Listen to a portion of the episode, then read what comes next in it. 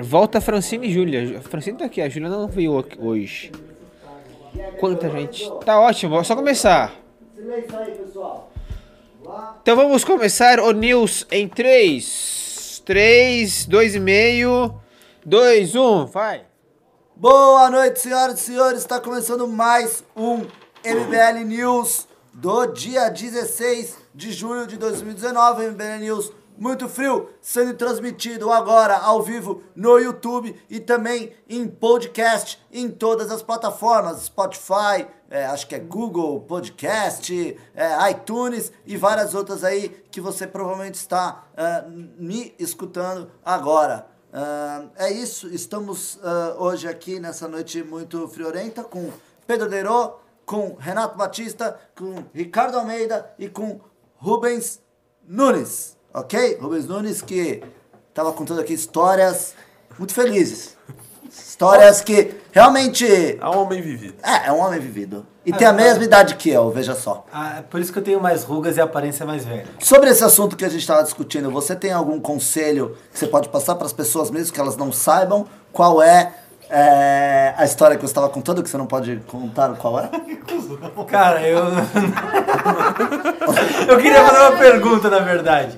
Eu queria saber por que você tá falando pausadamente igual o Bolsonaro. Eu não sei, porque assim, ontem eu fui pela primeira vez é, escutar um podcast nosso e eu falei, caralho, como eu falo? Então eu falei, vou tentar ser o mais rápido possível pra não ficar, tipo, 10 minutos só eu falando no programa, entendeu? Por isso que eu apresentei vocês com velocidade, Tipo, entendeu? você tava parecendo, você sentiu eu por um momento. É, eu me senti um pouco burrens. Mas, é, vamos ao que interessa antes de começar o programa, porque o programa em si pra mim não interessa, interessa isso aqui. Sim. Sabe o que Ah, o que interessa? que é isso? Isso aqui, sabe o que eu tenho em minhas mãos?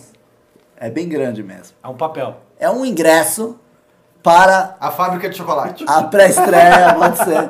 É aqui pra fantástica fábrica de memes do MBL. Não, é um ingresso aqui, obviamente que esse ingresso aqui é né, ilustrativo, as pessoas não vão chegar É igual com aquele isso. cheque de um milhão de reais que a não. pessoa ganha. Mas como eu tava falando que pra vender eu preciso de um negócio na minha mão, eu pedi pra confeccionar essa arte do ticket. Então, pessoal, como estamos aqui é, faltando um mês e 14 dias para a pré-estreia é, do nosso longa-metragem documentário sobre a história do impeachment, não vai ter golpe, o nascimento de um Brasil livre, nós estamos aqui em campanha no MBL News vendendo ingressos da pré-estreia. Então você aí que é de São Paulo, Rio de Janeiro e Curitiba, ou se você é de um outro estado, né, e queira ali ah, ah, assistir nesses locais, você pode pimbar, né, 30 reais e você vai ganhar o, o, o, convite, você vai ganhar aí uma, uma, um código que você entra no site, o convite fica zerado e você pode assim ter, né, participar desse evento muito legal. Primeira coisa, primeiro recado que eu tenho que falar aqui, muito importante para quem cidades, né, já pimbou. Falei? São Paulo, Rio de Janeiro e Curitiba. Você acha que tá. Você tá, cê tá tomando muita cachaça. É, tá tomando muita cachaça, senhor Renato Batista. Então é o seguinte: é, recado para quem já ganhou ingressos aqui. Os senhores não estão enviando e-mail para tv.mbl.org.br requis, requisitando seu código. Aí, Renatão, sabe o que está acontecendo? A última sala de São Paulo está acabando. Você reservou o meu, né? Reservei. A última sala de São, a última sala de São Paulo tá acabando? Sim, São Paulo está. Falta pouco para esgotar. Eu diria que Não, São que Paulo. esse negócio. Não, não, não, não. Não, você não precisa. Você, você é um convidado de honra do documentário. Ah, os outros não. Hã? Cara, o cara que trabalha aqui no escritório Deixa todo dia, desde então não me complique ao vivo. Puta cara.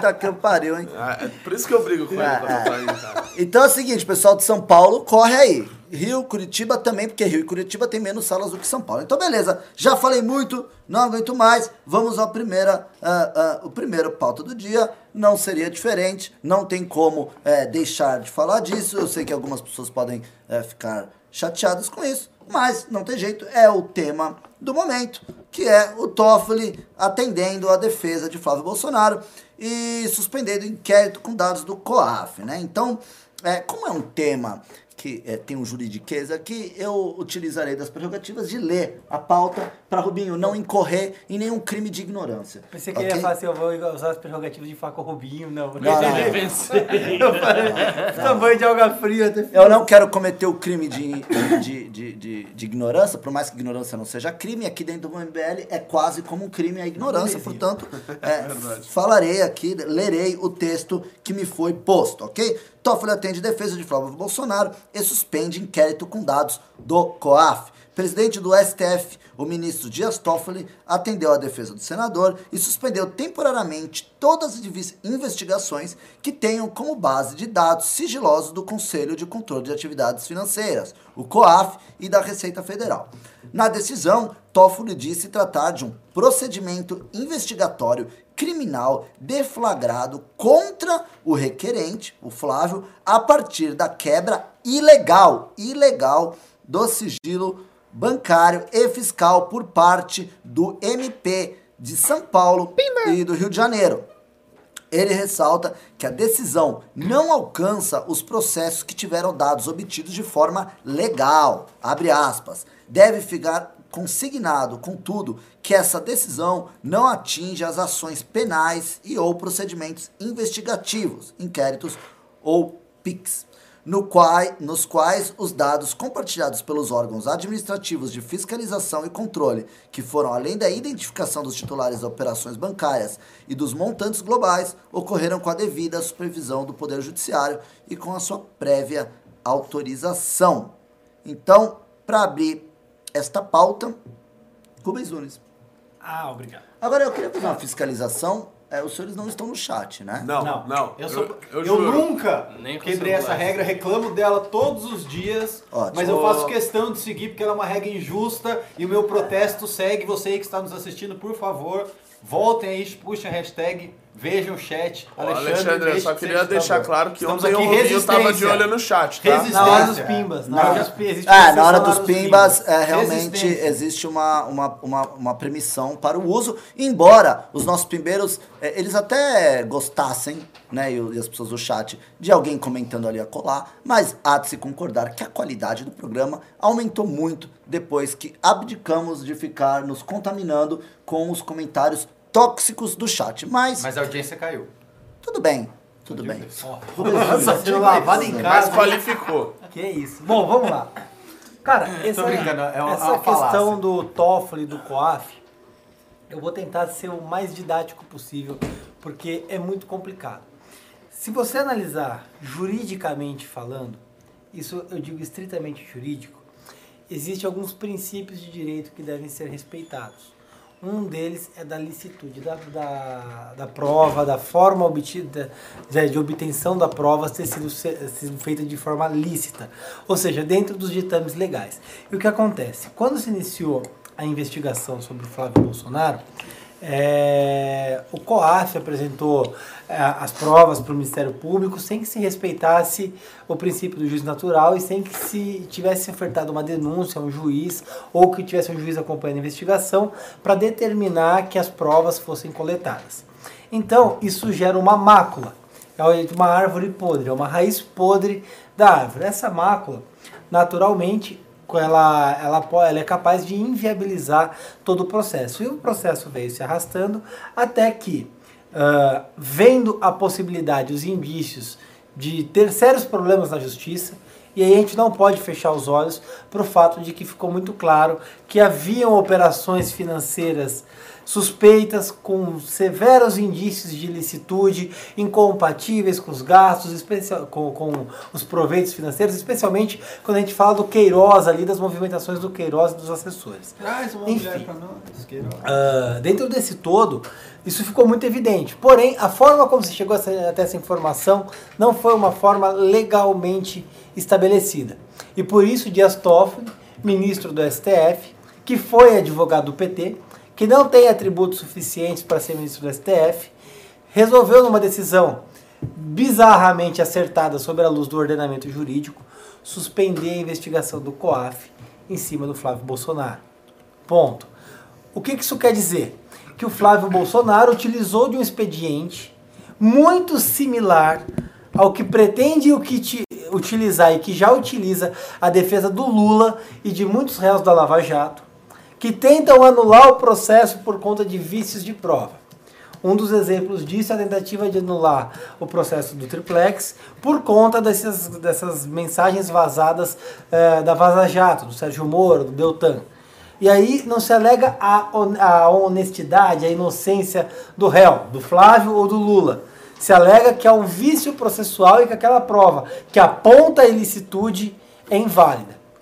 Por exemplo, vamos, dar um exemplo aqui: um homicídio é, que foi solucionado porque encontraram a faca do crime dentro de uma casa. Mas a polícia arrombou aquela casa de forma ilegal. Não tinha um mandado de busca e apreensão e não estava na perseguição do suspeito.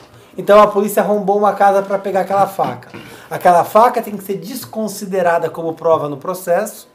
E uma vez desconsiderada como prova, não tem como vincular o réu ao objeto do crime, por mais que tivesse a digital e tivesse o DNA dele na faca, então o réu é absolvido do homicídio, por mais que ele tenha cometido. Basicamente, é isso que aconteceu na questão do Flávio. Legal? É. Moral? Completamente imoral. E faz tombar por terra, na minha visão, o argumento de honestidade que se. o manto de honestidade, a aura angelical que se punha sobre o Flávio Bolsonaro e talvez até um pouco sobre a família. E principalmente coloca, no- coloca em xeque a, a conduta dos Bolsonaros. Porque ou eles legitimam agora o ministro do STF, o Dias Toffoli, que foi uma decisão acertada, ou eles vão chamar o cabo o soldado e chamar o irmão deles de bandido. Deixa eu fazer uma pergunta, me posso, Alexandre? Encerrei, manda bala. É, vamos dizer aí no caso que teve aí agora de hackeamento de celular, de invasão da privacidade ali dos procuradores, etc. Vamos dizer que ali ah, né, se revelasse alguma conduta ilícita Do Moro. de qualquer do procurador, alguma coisa que seja. Isso daí, a partir dessa decisão do Dias Toffoli, ela não poderia ser utilizada. Não, poderia. Poderia? Poderia, especialmente com base nessa decisão. Porque. Ela ah, gera jurisprudência direta? Não é um precedente. É um precedente. O que acontece? Ah, há o precedente do STF que permite que a prova obtida por meio ilícito seja utilizada para beneficiar o réu, se apontar uma nulidade processual ou for responsável por alegar inocência. É o contrário do ônus da acusação que eu narrei agora. Mas peraí, deixa, eu- deixa eu fazer uma pergunta. É, você disse que é, existe uma decisão acertada de não é, aceitar né, uma, uma Prova obtida por uma meio prova ilícito. Por que imoral? Posso? Porque Tá ah, a gente. Eu, porque eu considero imoral. Não, Não, mas não. então você acha Posso- correto o COAF? Não, po- posso- eu, eu- o que, que eu tô querendo dizer pra você? É, eu é imoral você ter a certeza de que um político estava fazendo caixa 2, estava fazendo, estava utilizando do expediente de fazer rachadinha com os assessores, ou estava fazendo corrupção recebendo triplex como propina, e que por conta da, do erro da- do Ministério Público, do abuso de autoridade do Ministério Público na obtenção da prova, Que também é imoral atitude que também é imoral, é, ele seja absolvido. Porém, a decisão do Dias Toffoli é legal, ela está Posso- aos usos do ordenamento jurídico. Po- Posso por pior que seja. aqui? Eu, eu até conversei hoje mais cedo com o Rubinho, que a gente tem. O problema é o seguinte: o Ministério Público não podia ter feito o que fez e da forma que fez. Se agora a gente está tendo que lidar com isso, é porque o Ministério Público foi irresponsável e abusou do próprio poder. Né? Exatamente. O Ministério Público, o que, que ele deveria ter feito? Sob uma suspeita de que havia, que, que essa é, é o papel investigativo do Ministério Público, né, de procuradoria, sob essa suspeita de rachadinha na Alerj, vamos lembrar que isso começou não com o Flávio, mas ah, com a operação, acho que foi a Furna da Onça, se não me engano. Né? Vocês me corrijam aí se eu estiver falando É alguma isso. besteira. Então, assim, havendo essa suspeita, o que, que o Ministério Público deveria ter feito? Deveria ter invocado um juiz, que era o responsável pelo caso, e falado, juiz, eu preciso, eu tenho essa suspeita aqui, essa suspeita é embasada na delação de alguém, ou numa prova, ou em alguma fundamentação, porque você não pode ter suspeita também sem fundamentação, e aí você, justamente para não haver esse abuso, você pega uma parte que é para ser uma parte neutra, que é um juiz, e fala, juiz, eu tenho essa- esses indícios aqui, eu preciso que você autorize o COAF ia quebrar o sigilo dessas pessoas e fazer essa investigação para mim. Não foi isso que eles fizeram. Eles foram direto no COAF e o COAF, não sei porquê também, cedeu. Ah, Que também está errado. Não deveria. O, Co- o COAF não responde ao Ministério Público. O COAF é um órgão de governo. né? Ele não deveria ter feito isso, também fez, também foi responsável. Isso desencadeou várias outras coisas. Né? E aí agora a gente está tendo que lidar com esse precedente, que também, isso é uma coisa bem complexa e a gente precisa entender, favorece, favorece não só o Bolsonaro, mas favorece o Lula. Porque também tem casos, né? E outros, ah, outros procuradores da Lava Jato, que tem casos sim de abuso de poder e abuso de autoridade do Ministério Público. Assim, ninguém pode ser inocente no Brasil e a gente sabe que a relação que as pessoas têm com o poder público brasileiro é patrimonialista. Todo mundo acha que é dono e pode fazer um negócio desse. Pelo amor de Deus. Como que a gente mora num país onde o Ministério Público pode fazer um negócio desse? Assim, a, a, a ESMO, a Procuradoria vai lá e fala, ah, me dá a prova aqui disso aqui, me dá a prova disso aqui. Isso cabe ao juiz fazer, não ao Ministério Público. Eu, eu conversava Posso? hoje com, com um amigo meu e ele estava dizendo o seguinte, ele fala assim, ó, tem, a gente tem ali uma quadrilha, todo mundo sabe que, era, que eram bandidos, eram corruptos, ele está falando o PT, o Lula e aquele pessoal. E 67% dos brasileiros, repetindo as palavras dele, queria dar um fim nessa quadrilha, queria tirar do poder, queria dar um jeito. Eles estavam lá, eles cooptavam, eles compravam votos e ali eles ficavam. E ninguém tinha coragem de ir lá e pegar a mão dele e falar: vou sujar minha mão e vou tirar essa galera daqui. Até que então alguém, na visão dele, fez isso. E aí foi lá a Lava Jato, foi lá o Moro e fizeram o serviço do jeito que, na visão dessas pessoas, tinha que ser feito. Por mais que eles descumpriram fo- possam ter descumprido a forma, por mais que talvez tenham cometido alguns abusos, eles, para a sociedade como um todo, fizeram o necessário para combater aquele crime. Então eles utilizaram de um expediente mal para combater o mal. E agora as pessoas olham para aquilo e falam: não, eu não posso hum, falar que eu, eu apoiei algo sujo. Então eles vão tentar trabalhar para dizer que estava certo. Só que acaba esquecendo que se você é conservador, se você tem uma linha razoável, você tem que respeitar a forma. Você não combate um, um- o ilícito fazendo outro ilícito, sob a pena de você se tornar justamente aquilo de que você justamente criticava. Não, não, não dá pra ter, não dá para ter liberalismo se a gente não tiver né, garantia legal de, que- de que você não vai ser achincalhado, que as suas liberdades individuais não vão ser achincalhadas, pelo menos sem o devido processo legal, é o mínimo que qualquer pessoa pode exigir. Ô, O Pedro, Ricardo tá com, tá eu com a lembro- cara... Fala, abre, abre a boquinha, Ricardo. Vai, manda, manda. Ah, eu acho que a questão mais sensível aí é o seguinte: a família Bolsonaro e os bolsonarianos e a militância, todo mundo dessa ala do Bolsonaro, nunca ligaram e sempre fizeram muita questão de, de denotar isso claramente para formalismos e garantismos processuais. Isso nunca esteve na pauta do dia desse pessoal. Ao contrário, sempre se invocava algum tipo de garantia meramente processual, uma questão meramente de admissibilidade, uma questão meramente concernente à lisura das provas, a primeira coisa que o pessoal de Bolsonaro dizia é o seguinte: isso aí não interessa muito porque o que interessa é a materialidade. Ele é criminoso ou não é criminoso? Ele fez o certo ou ele fez o errado? É isso que a gente quer saber. A gente quer saber se ele fez o certo ou ele fez errado, independentemente de como a prova foi obtida. Então, isso aí é o primeiro fato. E o que é que se vê aí? O que se, o que se vê é exatamente o contrário. O que se vê é o esforço do, do Flávio Bolsonaro e, da- e dos seus advogados em se escudar por trás de um formalismo legal que sempre foi praxe da família Bolsonaro desprezar. E eu, que não sou nada formalista, eu vou, vou dizer o seguinte: eu acho que essas questões todas envolvendo os limites do processo penal do Brasil vão acabar desembocando, talvez, em uma revisão de tudo. de todo o processo penal, de todas as garantias eh, constitucionais eh, e penais do Brasil. Porque, assim, já está havendo uma certa atmosfera muito difundida nas classes populares, nas classes médias, nas classes opinativas, de que o direito brasileiro é muito engessado. O próprio ministro Barroso, do STF, falou, naquela época da, do julgamento da foi o julgamento de, do HC do Lula não, não, me, não me lembro exatamente foi um julgamento de alguma coisa do Lula ele falou um negócio muito interessante ele disse que o sistema de recursos no Brasil é, é usado de forma protelatória. Então você tem recurso demais, você tem expedientes demais, você sempre tem uma forma né, de afastar cada vez mais a materialidade da questão por problemas de natureza admissibilidade, de natureza uh, de prova. E isso é muito ruim, porque no fim das contas, a despeito de todas as garantias que você puder imaginar, há um objetivo da perquisição do processo que é descobrir a verdade.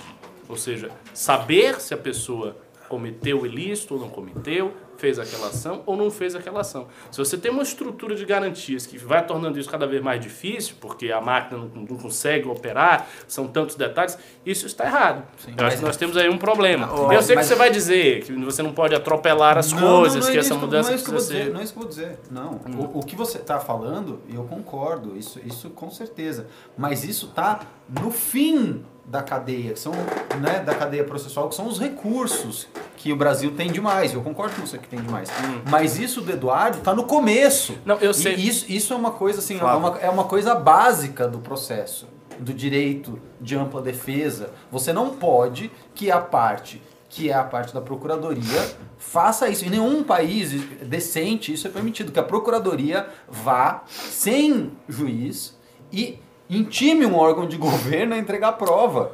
Baseado em nada de evidência, baseado sabe-se Deus do que em evidência. Mas note um detalhe. A prova obtida por esses meios, para culpabilizar o agente da ação, é considerada ilícita. Para inocentá-lo, é considerada lícita. Eu acho essa assimetria muito problemática. É, é lógico que ela vem do fato de que a inocência é um valor supremo a ser defendido. Mas a inocência de pessoas que operam no Estado, tendo as suas ações uma responsabilidade geral de todas as pessoas. Então, por exemplo, se a gente imaginar que esse episódio aí da Lava Jato, do Vaza Jato, do Intercept, for culminar na soltura desses políticos que são notoriamente corruptos, todo mundo sabe. Aí eles são soltos por quê? Porque uma prova obtida por um meio fraudulento, que é o hackeamento, se torna lícita para salvar um réu notoriamente corrupto. Eu acho que é a descrição ser, disso aí que eu coloquei de, numa frase me parece gritantemente imoral. Que pode ser julgado de novo. Tipo, uma prova obtida de forma fraudulenta que, para soltar um corrupto que, notório. Mas, ô, Ricardo, é imoral também o abuso da autoridade. Porque a gente está só olhando, né? O bandido, a gente está olhando só as pessoas envolvidas em supostos crimes. Agora, a gente está esquecendo do que esse tipo de atitude pode acarretar para pessoas normais, para pessoa eu que não é uma pessoa. Então, assim, é, eu, minha opinião é o seguinte: qualquer poder que é dado em excesso para o Estado vai ser usado contra as pessoas de bem. Entendeu? Aí agora a gente pode ficar chateado porque, ah, pô, tá deixando de ferrar o cara. Meu irmão, então quem estava fazendo investigação que, tiv que, que tivesse feito do modo correto.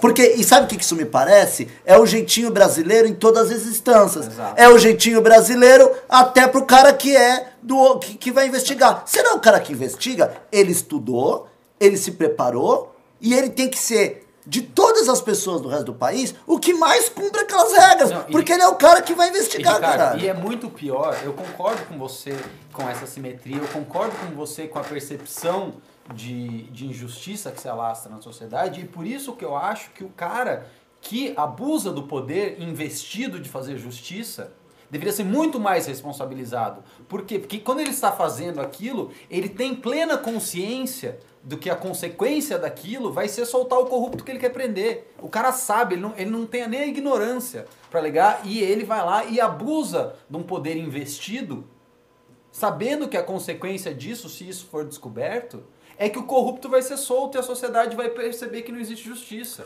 Por conta uma, da consequência de uma ação dele extrapolar Sim. a própria função. Ô, ô, Pedro, só para pra, deixa o Renato só para exemplificar, falar só para exemplificar o que você falou foi eu lembro até nessa bancada aqui que a gente estava recebendo o Hélio Beltrão e a gente discutiu a época a prisão preventiva do ex-presidente Michel Temer. Sim. E a época a gente criticou né, isso dizendo, olha, não é que a gente não não acha, não ache, né, que tenha algo por trás, que ele já tenha feito algo de errado e que eventualmente Não quer dizer né, que ele seja honesto. não quer dizer que ele seja honesto. E a mesma coisa serve para esse caso. Só que a diferença é que daquele a gente falou, olha, não quer dizer que ele seja honesto, mas foi feito da maneira errada. E o resultado a gente sabe, né? Hoje ele ele não tá na cadeia. É simples. Perfeito, eu acho que é um ótimo Mas, exemplo. mas não era nem aqui também não quer dizer época. que ele seja honesto. Mas Ele foi feito da maneira errada. Sim, processo. errada. Não, não, não, os Alguém- processos alguém- são diferentes, Alguém aqui claro, nessa mas... bancada acha que o Flávio é um cara honesto? Coloca a mão no Flávio. O que eu, o que eu acho, Coloca eu não acho. fogo, eu não coloco nem a mão por mim. O que eu acho, não acho, também é irrelevante para o processo. A questão é que eu concordo com o Ricardo, existem muitos recursos no Brasil que tornam a prisão das pessoas um problema, porque a gente não consegue prender as pessoas de fato. O nosso sistema de justiça é percebido como injusto nesse sentido, que as pessoas que cometem crime não são presas e compensa cometer crime, mas isso não pode ser jamais justificativa para que as pessoas que são encabidas de fazer justiça virarem vigilante, virar justiceiro. E daí depois, é óbvio, que vai chegar no, no Tribunal Superior, o cara vai olhar a Constituição e falar, não, filhão, você não pode prender o cara baseado nisso aqui, isso que tá errado. E tá certo o STF de fazer isso. Então, assim, as pessoas, e principalmente o Ministério Público, e esse Ministério Público específico, que está chamando para si a prerrogativa de moralizador, tem obrigação ética, obrigação moral de agir como mulher de César. Se ele está falando, o sistema é corrupto e eu sou, né, a, dentro desse sistema corrupto, eu sou a semente de um sistema moral, de um sistema novo, de um sistema que vai trazer alguma virtude para esse sistema corrupto, eu não posso ser corrupto também? Senão você vai desmoronar e ainda vai estilhaçar a esperança das É, E, e pessoas. também é curioso de que é, hoje, pelo menos aí no caso do Flávio, né? É, a época a gente já viu outros é, o processo legal sendo burlado de alguma maneira em outros casos, né? E a gente sempre alertou, buscou alertar de que isso poderia uma hora se virar contra aquelas pessoas que estão até aplaudindo, né? Parece não, mas aí, é- aí é que está o grande problema que eu mencionei, a profunda hipocrisia. Porque, assim, se você não é um formalista, se você acha que essas coisas não têm tanta relevância assim, no momento que você é Vai por isso, aí também. passa a ser... Como assim? É, Né? exato. Que, Nós que temos tipo de interpretação dúbia? Que tipo de interpretação Sim. dupla Nós é temos essa? pimbas do assunto que, é pra, que a gente pode. vamos Aí é por conveniência, né? Sim, exato. E outra coisa, eu acho que é muito, será muito necessária cada vez mais uma análise sociológica do Estado jurídico brasileiro. Quando o Porque o acho que Temer foi Estado preso- jurídico brasileiro é protetivo Demais. aos bandidos de colarinho branco. É uma crítica tradicional da esquerda que eu acho verdadeira. Quando o Temer foi preso, o Bolsonaro também foi um dos primeiros aí pra imprensa falar: é, todos os presos não querem ir lá jogar xadrez com eles nas, na cadeia. Então, assim, ele de certa forma ali ficou sambando em Sempre cima foi. quando não era Mas com ele. foi. Agora que é com o filho dele, agora não, devido processo legal. Não, né? também Então não tem que ter jogar- coerência. Então, mas ele não vai jogar xadrez esse aí na cadeia, porque anular a prova.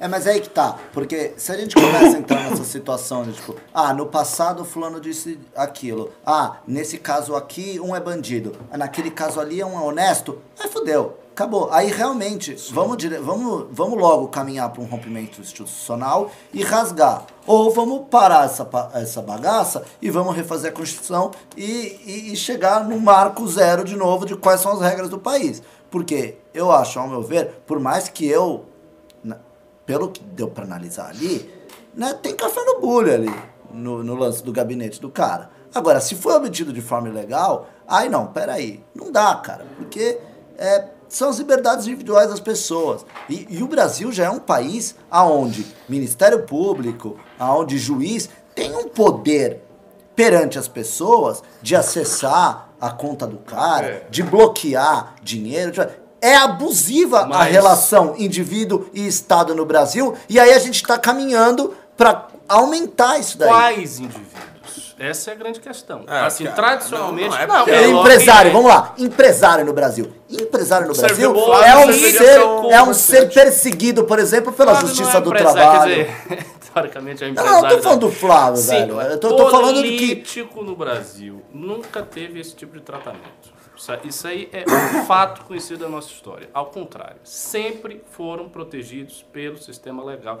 Tem mil provas a respeito disso, a começar da própria história do PT, que fez tudo que fez, se elegeu, se reelegeu, estava isso. Se a gente não tivesse feito isso, estava eleito de novo e estávamos lá. Então, assim, para os políticos, isso que vem acontecendo nos últimos anos, muito por conta da influência da Lava Jato, etc, etc. Ou seja, essa presunção que o Ministério Público e alguns órgãos eh, do Judiciário estão de mudar o sistema é uma coisa nova. Efe- efetivamente é uma coisa nova. Eu concordo quando vocês dizem que há um perigo muito grande nisso. O perigo, obviamente, é a gente cair num justiçamento, perder-se todas as... Trocar uma elite que as- abusa do Estado por outra. É, Ah. existe esse perigo, mas assim, eu enxergo isso como uma necessidade histórica. O problema é Pra que é assim, uma necessidade hoje, hoje é com o cara que merece se ferrar. Amanhã Mas- é uma injustiça. Mas, mas não Que tá. Não, não, não. A gente é, mas eu não tô, Eu discor- tenho essa eu não tô perspectiva. discordando que é uma necessidade histórica. Ninguém está discordando que deva existir ah, uma espécie de moralização do Brasil e a impunidade precisa acabar. Isso é dado. A questão é que a impunidade do Brasil não pode acabar de maneira criminosa, de maneira que ah, vá contra o, pró- o próprio processo legal, porque senão a gente está substituindo, a gente está pegando uma elite que abusa do Estado O processo legal Tirando é e botando outra. que no Hã? Estado. Vocês legal é. demais o processo legal. Não, não é. Como não é? Pelo, amor, que não. pelo amor de Deus. Mas e, calma a, aí, e a vamos- garantia Mas que você tem? a- Vamos de escutar os pimbas aí, vai. Deixa eu só perguntar, qual é a coisa mais importante, então? No Estado, É. bom, a materialidade do Estado. Se a sociedade é justa ou não é justa. Porque se você for pensar que é um processo legal, você pode Se ter- não existe processo Não, legal, a você pode ter é uma- injusta por Não, tudo bem, Tá. tá, lá. No totalitarismo você tinha um processo legal que funcionava com leis absurdas. Sim, não, Obviamente mas você não pode. Veja, um processo legal que, veja que Pedro, permita uma você não defesa. pode colocar as leis e o legalismo acima vai ter de tudo. Eu não tô, eu não tô colocando Porque se a você lei... Gente, vamos lá, vamos ler os pimbas vamos aqui, já tá eu não 30 estou colocando a lei, não estou falando Claro o, não, não estou falando o processo legal no sentido de que a lei é essa, tanto que eu virei e falei, existem muitos recursos, a lei não é boa. Não estou falando isso, eu estou, estou falando o princípio da ampla defesa como princípio. Você, a procuradoria ser procuradoria e juiz fere um princípio, não fere as leis somente, fere um princípio de justiça. Mas Por isso que é tão profundo. relativo aos- Bom, mas vamos é, lá. Vamos ler os pimbas. vai- E aí, o que, que, que o nosso querido ah, ah, internauta pode fazer? Ele pode pimbar dando a sua opinião. Você acha que o Estado pode abusar do seu poder e da sua competência para ir atrás de quem merece isso? Ou você não, não acha? Há limites no que o Estado faz- pode fazer, mesmo que ele esteja perseguindo alguém que mereça isso. Queremos saber sua opinião, por favor, Pimbas. Eduardo Maia mandou dois pimbas, 18,90 cada, portanto está levando o primeiro ingresso da noite. Aê! Olha aí! Mostra aí, ó. Tem que ter um sininho. Puta ingresso, hein? É, pra Não fábrica vai nem de caber na carteira. Alexandre e Willy Wonka. Então, Eduardo, não esqueça de mandar um e-mail para tv.mbl.org.br falando que você ganhou seu ingresso. O Eduardo disse o seguinte: COAF apenas notifica o MP de transações suspeitas, os quais os bancos avisam. Não quebra sigilo nenhum, mais nada. Essa função independe de juiz. Para investigar, aí sim precisa do juiz. Caso contrário, o COAF não faz sentido. A função do COAF de notificar o MP não precisa de juiz. Rubinho? Então, a notificação feita pelo COAF é uma notificação que já acontece há um certo período. Isso não significa que também é um procedimento é, válido, mas sempre que há uma movimentação bancária suspeita, há o procedimento de notificar. Agora, a abertura de inquérito e continuidade com base nessa notificação necessita necessariamente do juiz, especialmente quando você vai, nas palavras da defesa do Flávio Bolsonaro, fazer uma devassa em mais de uma década das contas bancárias, prescinde necessariamente a autorização de um juiz. Veja, o COAF ele pode ir lá e notificar, olha, essa operação aqui de 100 mil reais, ela é suspeita. Só que para que ali você tem o, o fio do novelo. Essa operação é suspeita, mas para você ir lá e puxar uma operação bancária feita em 2008, 2006, aí necessariamente você tem que ter uma ordem judicial. E infelizmente não foi isso que nós vimos nesse caso, por isso que o Dias Toffoli foi lá e emitiu essa triste decisão. Bom, tem Pimbas mais no assunto? Não. Mas beleza, então vamos esperar que os nossos internautas também deem as posições dele. Por exemplo, a Jessie Brum, ela não pimbou, mas eu queria falar, o Ricardo mitou. Parece que o resto tem medo de um dia ser investigado. Então é isso. É, o, debate, É o- o, debate, o debate é reduzido a isso, né? Quem acha que mitou. É, não, não, mas eu não tive a pretensão de imitar, até porque eu não gosto desse negócio de imitar. Mas eu acho que realmente as pessoas exageram muito essa questão do procedimento do Estado, do legalismo, etc. Não, é- Eu Ricardo, você sabe a minha teoria. É tudo errado no Brasil. Não, Você sabe que é tudo errado, entendeu? acabar. Então a gente Então, fica aqui, a gente fica batendo nossa cabeça, porque um acha corretamente de que o Estado não pode exagerar, né, e não pode extrapolar seus poderes. O outro acha justamente que o Estado brasileiro nunca puniu a classe política e ela sempre abusou. Então assim, todo mundo tem seu fundo de razão É e uma todo mundo acaba de valores reais. E- e É todo mundo acaba- A vida e a liberdade. C- todo mundo acaba cedendo, né, e, e- e querendo algo que possa ser, né, não justo em prol da, de uma justiça. O grande problema é que tá tudo errado no Brasil. A gente tem uma cons- Constituição de bosta, a gente sempre foi liderado por uma cambada de vagabundo, bandido. A gente tem um povo que é ingrato, que não gosta também de trabalhar e conquistar as coisas do- de, né, de com sua própria capacidade, Ah. que gosta de furar, né, eh, pular as etapas. O problema do Brasil é o brasileiro, é a nossa sociedade.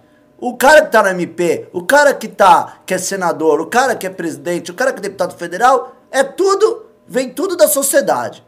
Então a gente tem que se rever como um todo. Então a gente fica aqui batendo a cabeça, mas a grande verdade é que o Brasil é errado desde o início. E aí, Alexandre, pegando o gancho no que o Alexandre está falando, a gente tem uma questão cultural que é muito grande e às vezes o brasileiro não sabe ouvir a crítica ou ouvir uma análise fria. Por exemplo, eu não estou aqui eu querendo dizer que eu acho que isso é o melhor expediente jurídico possível. Mas é a regra que é posta hoje no ordenamento jurídico. Então não basta a gente achar, pô, o COAF fez, o, o Toffoli fez certo, o Toffoli fez errado. Juridicamente falando, dentro das leis que estão postas, o Flávio Bolsonaro foi lá e articulou um pedido dentro do que estabelece o ordenamento jurídico e um ministro do STF deu essa decisão. E vale enaltecer que o Flávio ele tem foro privilegiado agora. Então, isso tem necessariamente que passar pelo STF. Se você acha que isso é imoral, se você acha que alguém tem medo de ser investigado, tem que questionar, por exemplo, o Flávio Bolsonaro, porque ele poderia deixar a investigação correr sem ter ido lá falar, ô, isso aí é imoral, eu quero esconder minha conta, isso aí é ilícito, eu quero esconder minha conta. Mas o Flávio preferiu expor, é, manter as contas es- escondidas. Então, onde está aquela aura de transparência, aquela aura de honestidade que é, corria no sangue bolsonarista, nas veias da família Bolsonaro? A gente vê que não é bem por aí. Então, pessoal, é, saindo um pouco do assunto, não aguento mais falar disso. Pra mim, essa teoria, tem mim, mais pimba, tá né? tudo errado no Brasil. Pintou até um pimba aí, mas minha parada é o seguinte: tem muita gente perguntando, nossa, que boneco top! Tá, tem gente falando, nossa, que jaco irado que o Salsicha tá usando. tá é, o baby! Hakusho. É, baby! Já tem na loja o jaco com conjuntinho, tem a calça até. Você quer ficar assim, fardamento MBL, assim, tipo, mano, plau, jaquetinha, calça, já está na loja. Não perca, porque, ó, tá diluindo. E o boné, eu não sei se já está à venda, mas vai entrar. Então fica atento também na nossa loja, ok? Mas assim, se o senhor quer pimbar, se o senhor quer ajudar aí é de São Paulo, Rio de Janeiro e Curitiba, hoje estamos vendendo. Hoje não. O Monopólio Real impôs que até eu esgotar todas as salas de cinema, que eu tenho que esgotar pra pré-estreia do filme, a gente vai ficar vendendo ingresso. Então a parada é o seguinte, é isso e acabou, tá ok, porra? Então, vambora. Bi. Mais um pimba, então? Tem mais um pimba, né, do assunto? tem mais um pimba. O Vano... Posso falar? Vamos. A gente vai ler o pimba e vamos partir pro próximo tema. Vano mandou 20 reais e falou tudo que estão discutindo é bullshit, pois o COAF não investiga ninguém, ele recebe a notificação no banco que a pessoa está com as movimentações suspeitas e depois de receber os dados do banco, o COAF notifica o MP. É isso, Rubens Nunes? Pô, cara, você não entendeu nada do que a gente falou. Desculpa, obrigado pelo Pimba, mas assim, a gente não tá dizendo que o COAF investigou alguém. O COAF tem as informações, quem investiga é o Ministério Público. A forma que as informações foram ao Ministério Público e o tipo de informação que chegou ao Ministério Público foi obtido de forma ilegal. O Ministério Público é, capaz, é o agente responsável por investigar o COAF, é simplesmente um órgão do Executivo. Que ele tem, o que é. que o COAF tem as informações e tem o poder de entrar dentro da conta de qualquer pessoa e ver o que está se passando lá dentro, ver quem mandou dinheiro para quem, Da onde mas ele não pode fazer isso arbitrariamente, ele não pode divulgar essas informações arbitrariamente, ele precisa de um ah, de uma requisição judicial. Assim como isso. um juiz não age de ofício arbitrariamente, ele tem que ser provocado, ou seja, o Ministério Público tem que entrar com a ação, ou uma das partes tem que entrar com a ação, o COAF é a mesma coisa, fica lá movimentando e tal. No máximo acontece se ele vê uma operação suspeita, ele encaminha. Só isso. É a mesma coisa é, que um prefeito de uma cidade. Imagina o seguinte exemplo: tem o prefeito lá de Tamanduateí. E o prefeito da Manduateí, ele está vendo ali que um servidor, um secretário, está cometendo uma, um ilícito. E ele não tem nada a ver com ilícito. Ele tem por obrigação informar o Ministério Público o que está acontecendo, documentar aquilo e falar, ô senhor Ministério Público, olha aqui, isso aqui está irregular. E aí o Ministério Público vai abrir uma investigação, vai abrir um inquérito, vai levar até um juiz para ver se efetivamente há base para investigar, e aí conduz essa investigação. Se não, o prefeito vai estar sendo negligente, ele vai estar. ele vai estar. fugiu Prevaricando. agora, prevaricando quanto àquele crime. O mesmo serve para o COAF. Agora, o COAF ele não vai dar uma devassa de 10 anos se o Ministério Público não requerer. Se o juiz não requerer. né? Se o Ministério Público não requerer, é o juiz que autoriza e determina o COAF. Bom, é, o tema já se esgotou, demos 40 minutos a ele. É, quem também não entendeu as atribuições do COAF, paciência. Me manda um alô, eu gravo um pode vídeo e vocês mensagem. assistem, vai ser maneirão. Exatamente. Agora vamos para o tema que nós queríamos trazer aqui para ah, a bancada e para com vocês, nossos queridos internautas, é se existe responsabilidade de terceiros em caso ah, de suicídio. Por que, que ah, nós resolvemos trazer isso? Porque ontem aconteceu uma, um, um fato lamentável, né, que uma jovem ela se suicidou, ela pulou do nono andar da sua casa. Ah, era uma pessoa que tinha problemas, ela era uma influencer, não, não sei dizer o nome, também acho que nem precisa a gente Digital influencer. Era uma digital, não, digo o nome da pessoa, não sei o nome da pessoa, e acho que também não cabe aqui, mas o fato é, ela era uma pessoa que tinha um quadro ah, que dava para notar que era depressivo, ela é, é, ia se casar, estava tudo pronto para se casar, 24 horas antes eh, do casamento ocorrer, o marido, né, o, o ex, né, sei lá, a categoria, o noivo, é porque eles ficavam juntos, ela já chamava ele de marido, uma coisa assim. E, é, ele notificou ela por WhatsApp falando que não ah, compareceria no casamento, que estava desistindo tal, 24 horas antes do casamento. Ela preferiu é, fazer o casamento mesmo assim, uma espécie de comemoração para ela própria, uma atitude ali desesperada para tentar também é, fugir um pouco da, de uma certa forma, da humilhação que ela estava passando. Viralizou na internet, é, rolou, obviamente, que a gente vive hoje a sociedade do espetáculo, né, Ricardo? Rolou a especula, especu, especulari, Espetacularização. Espetacularização. É do debate. É mais difícil ainda quando não tá, quando tá ao vivo você fala fácil, aí na hora trava, né? Óbvio. É, então rolou isso, todos os sites, blogs anunciaram. O que, que aconteceu? O público, né? Aquela coisa que é a internet hoje em dia, foi naturalmente massacrar a garota, zoar a garota. Então a pessoa que já tinha um quadro clínico vive um trauma psicológico, né? Da perda do, do, do seu marido, do seu pro- marido, pessoa que ia se casar com ela 24 horas antes do casamento. E pra piorar, ela é massacrada na internet. Aí, eh, na segunda-feira, ela. eh, foi ontem, segunda-feira, ela infelizmente se suicidou. Aí a gente traz também um outro caso é, da França, uma situação um pouco mais diferente, mas é, tem uma empresa né, é, na França, que era uma empresa que era estatal e que ela se transformou numa empresa privada, que ela está sofrendo uma acusação de forçar né, os funcionários a se demitirem e por isso aparentemente 35 pessoas dessa empresa se suicidaram e, e antes, algumas antes de suicidar, de- falaram que estavam se suicidando por causa da pressão da empresa delas se demitirem e as outras, a família se mobilizou para fazer um processo coletivo contra essa empresa. Por quê? Porque como a empresa ela era estatal, é, ela, esses funcionários, depois que ela passou a ser privada, eles não podiam ser demitidos, esses funcionários antigos de carreira que faziam parte dela quando ela era pública. Então, aparentemente, diz esses funcionários que o chefe deles, o novo presidente, falou: olha, se vocês não querem sair por bem, vocês vão sair por mal, eu vou transformar a vida de vocês aqui, no inferno, parari, parará. E aí começou a ter essas, esses casos de pessoas suicidando e tá tendo esse debate grande na França se a empresa foi culpada ou não. Ela foi julgada culpada. né? Já foi julgada foi culpada, mas o processo não acabou, né? Os diretores estão respondendo. É, é, inclusive, é, é, os juristas pelo mundo estão dizendo que isso é um caso que vai ser um caso de muito impacto em nível global, porque outros casos que possam estar ocorrendo isso ao redor do mundo, né, isso será usado de exemplo. Então, eu queria saber nesse, nesse, nesse debate tão delicado, quem quer começar a falar disso? Bom, po- posso começar. Pode começar.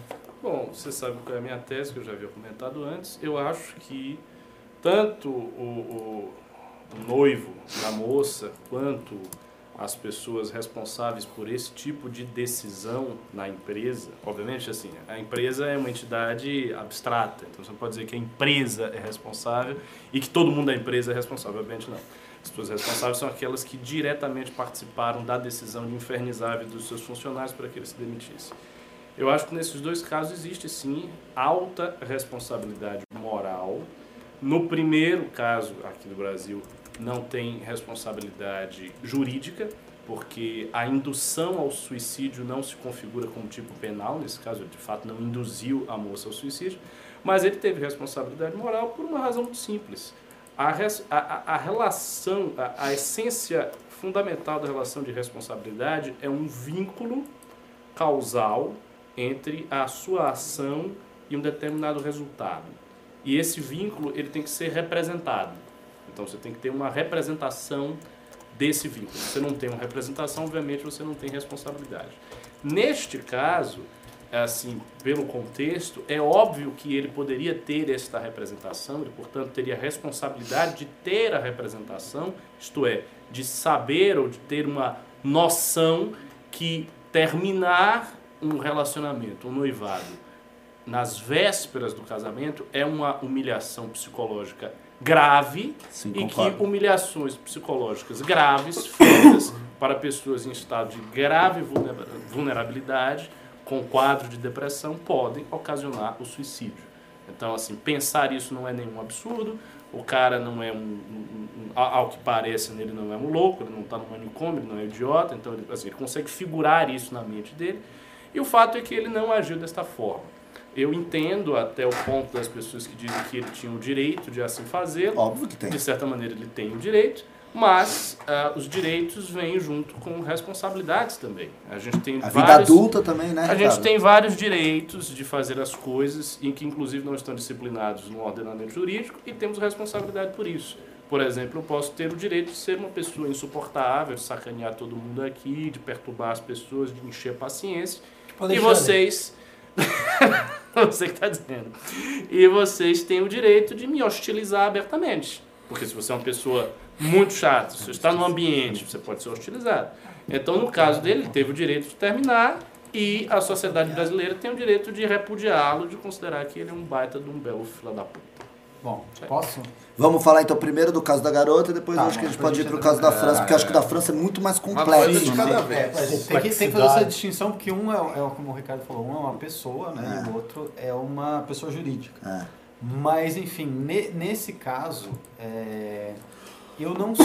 Prime- primeiro, eu concordo, e é óbvio que a maneira como foi conduzida, como está sendo, porque existe uma diferença entre a história que aconteceu e a percepção pública da história. Existe uma separação e essa separação ah, cabe interpretações e a gente está fazendo interpretações em cima de coisas que a gente não sabe, né? Então, eles tinham uma relação, como a gente pode ver, eu até entrei no Instagram da menina, você pode ver que ela mesmo falava que ela sofria né, de, com depressão, que ela tinha um quadro é, bem delicado, o que me leva a uma primeira indagação, que é se essa garota tinha um atendimento profissional, né?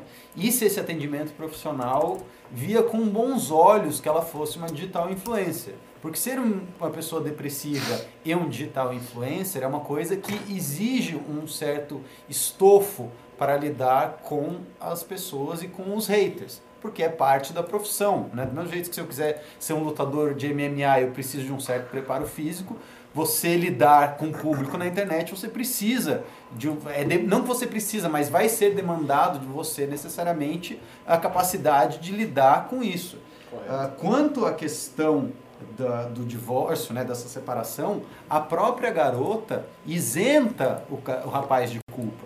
Ela fala, olha, ele se separou, mas eu peço que as pessoas não vão lá, não encham o saco dele. Eu entendo, ela meio que é compreensiva com a atitude dele. E isso, e aí ela se mata depois da festa e também pessoas estão levantando que talvez o que tivesse motivado ela seriam os comentários dos haters no ah, casamento dela com ela mesma. Por quê? Porque como ela era uma digital influencer, muitas dessas pessoas entenderam e tiveram uma interpretação de que ela casar com ela mesma era uma atitude autopromocional. E, e é uma interpretação cabível. E o cara que tá lá, e é óbvio que existe uma responsabilidade, você vai lá e você tá sendo um hater escroto com outra pessoa na internet, isso não é legal, mas também ah, a pessoa não vai imaginar que a outra vá ah, tirar a própria vida por decorrência disso. Isso é uma coisa atípica. Mas também acho que existem responsabilidades. Os haters de Tem. internet. Não, tem, não, tô- não estou falando que não existe responsabilidade, é óbvio que tem, mas isso tem que se, como é que eu posso dizer assim, isso tem que se configurar na consciência de cada um. Até você não tem como oferir, você não tem como criar uma relação de causa e efeito, porque você virou na internet e falou, ah, vai se fuder, você está tentando se autopromover, e a pessoa se mata dois dias depois, você não tem como falar, ah, a culpa foi sua.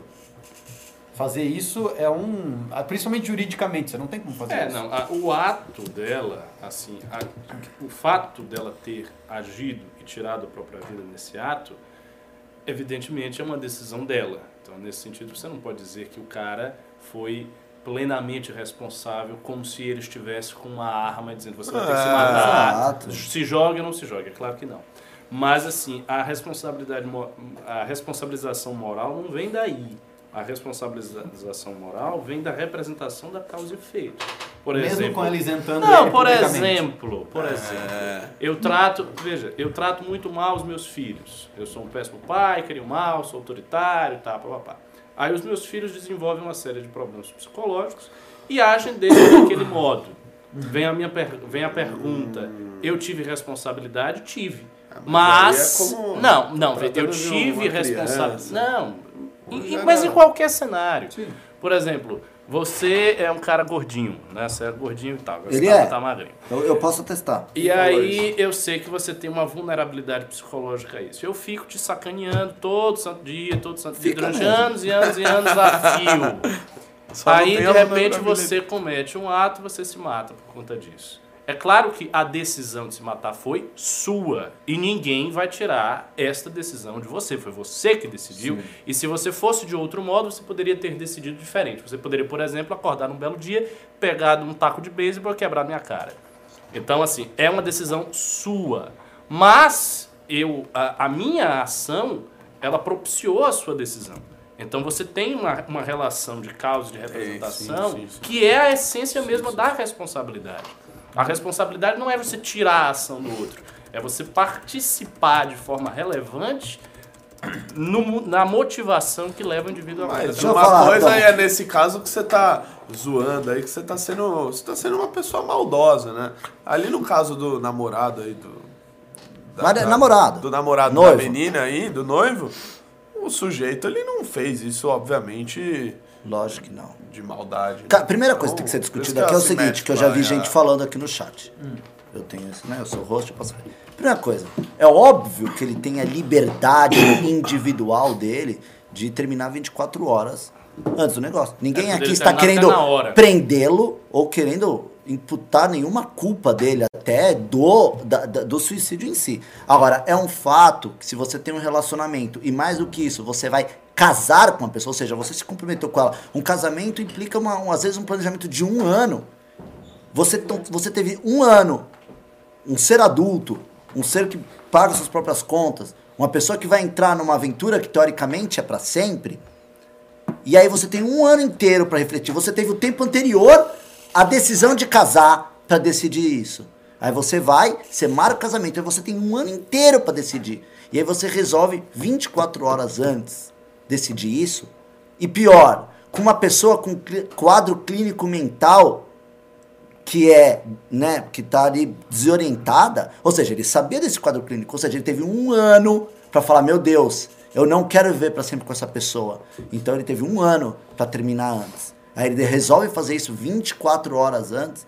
É óbvio, não precisa ter muito, né, neurônio para ver que isso vai potencializar, isso vai trazer primeiro uma humilhação para uma pessoa. Ela foi humilhada, porque você, é, qualquer mulher, qualquer mulher bem da cabeça, pode pegar uma mulher que tem a melhor cabeça do mundo, ela vai casar, ser abandonada 24 horas, mulher é um ser naturalmente inseguro, ser, ser largada um, 24 horas antes do seu casamento, meu, é um, é um, assim, é um desastre para a vida da mulher.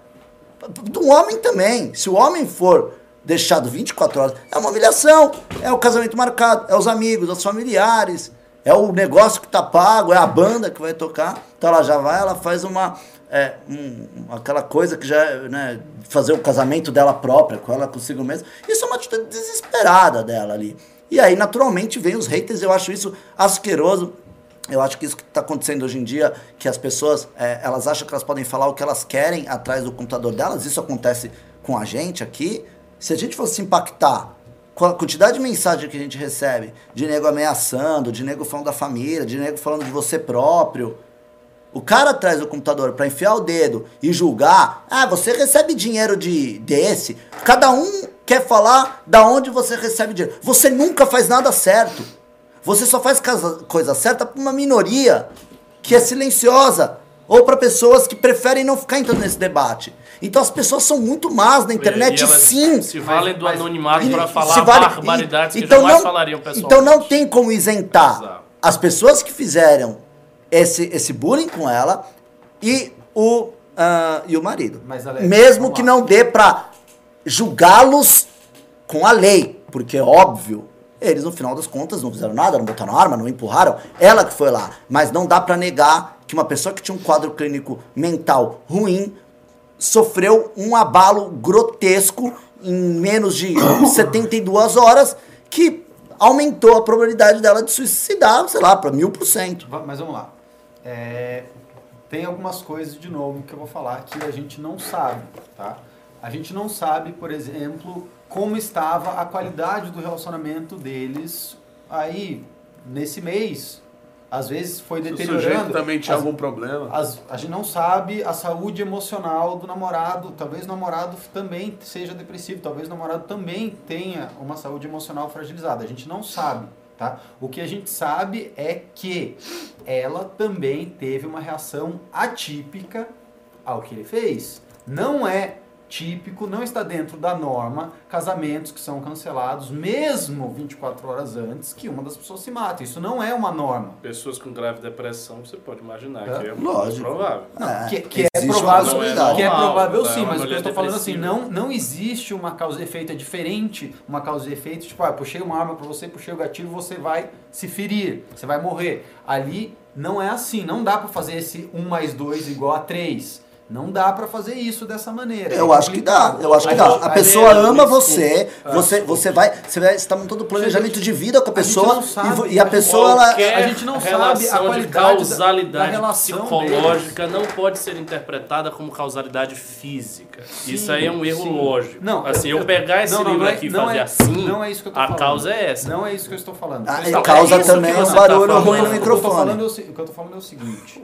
O que eu tô falando é o seguinte. A gente não, a gente tem que lembrar sempre que existem duas pessoas nessa história e que existe aí uma reciprocidade. A gente não sabe a totalidade do relacionamento desses dois, a gente não sabe a qualidade do relacionamento desses dois. Talvez a menina estivesse infernizando a vida dele, tipo, por meses e chegou. Ele foi casar com um negócio que era de um jeito e aí foi chegando perto do casamento. Talvez o casamento estivesse estressando ela e ela foi ficando cada vez mais maluca e chegou um ponto que ele virou e falou: Não aguento mais, você está me enlouquecendo e eu não consigo mais casar com você. Isso pode acontecer, isso acontece.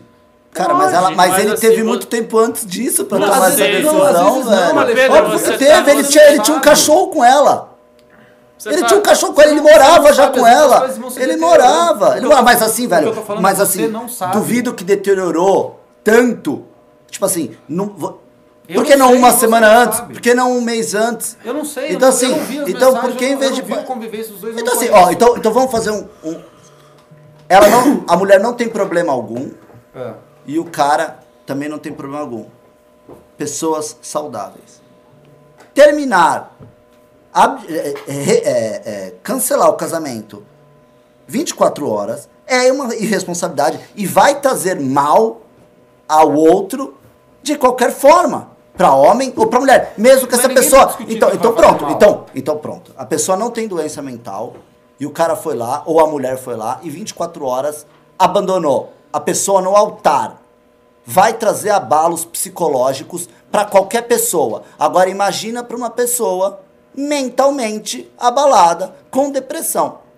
Vai enfiar a pessoa na fossa. Agora, o cara foi o culpado dela se Não matar? não Não, é não, eu tô foi o principal não culpado. não é o mas meu ele, ponto. ele, o meu ponto ele é ajudou ele não é necessariamente uma má pessoa porque ele fez isso, porque a gente não tem a totalidade. Não, ninguém tá falando que ele é uma pessoa, mas ele é uma Vocês pessoa que que foi é covarde. ele é- Ele foi covarde, ele foi um filho da puta. Não, Tô com Pedro, Pedro, tô com Pedro. Peraí, Eu não sei, pô. Você fala eu as coisas, Pedro, e você vai Por atropelando. favor, o Rubens quer falar. pessoas.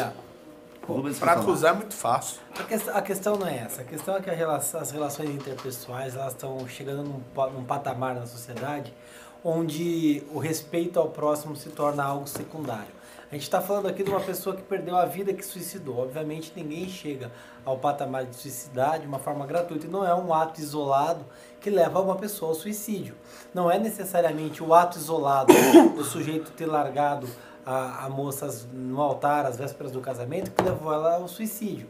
Mas a gente não pode esquecer que isso é um agravante muito severo.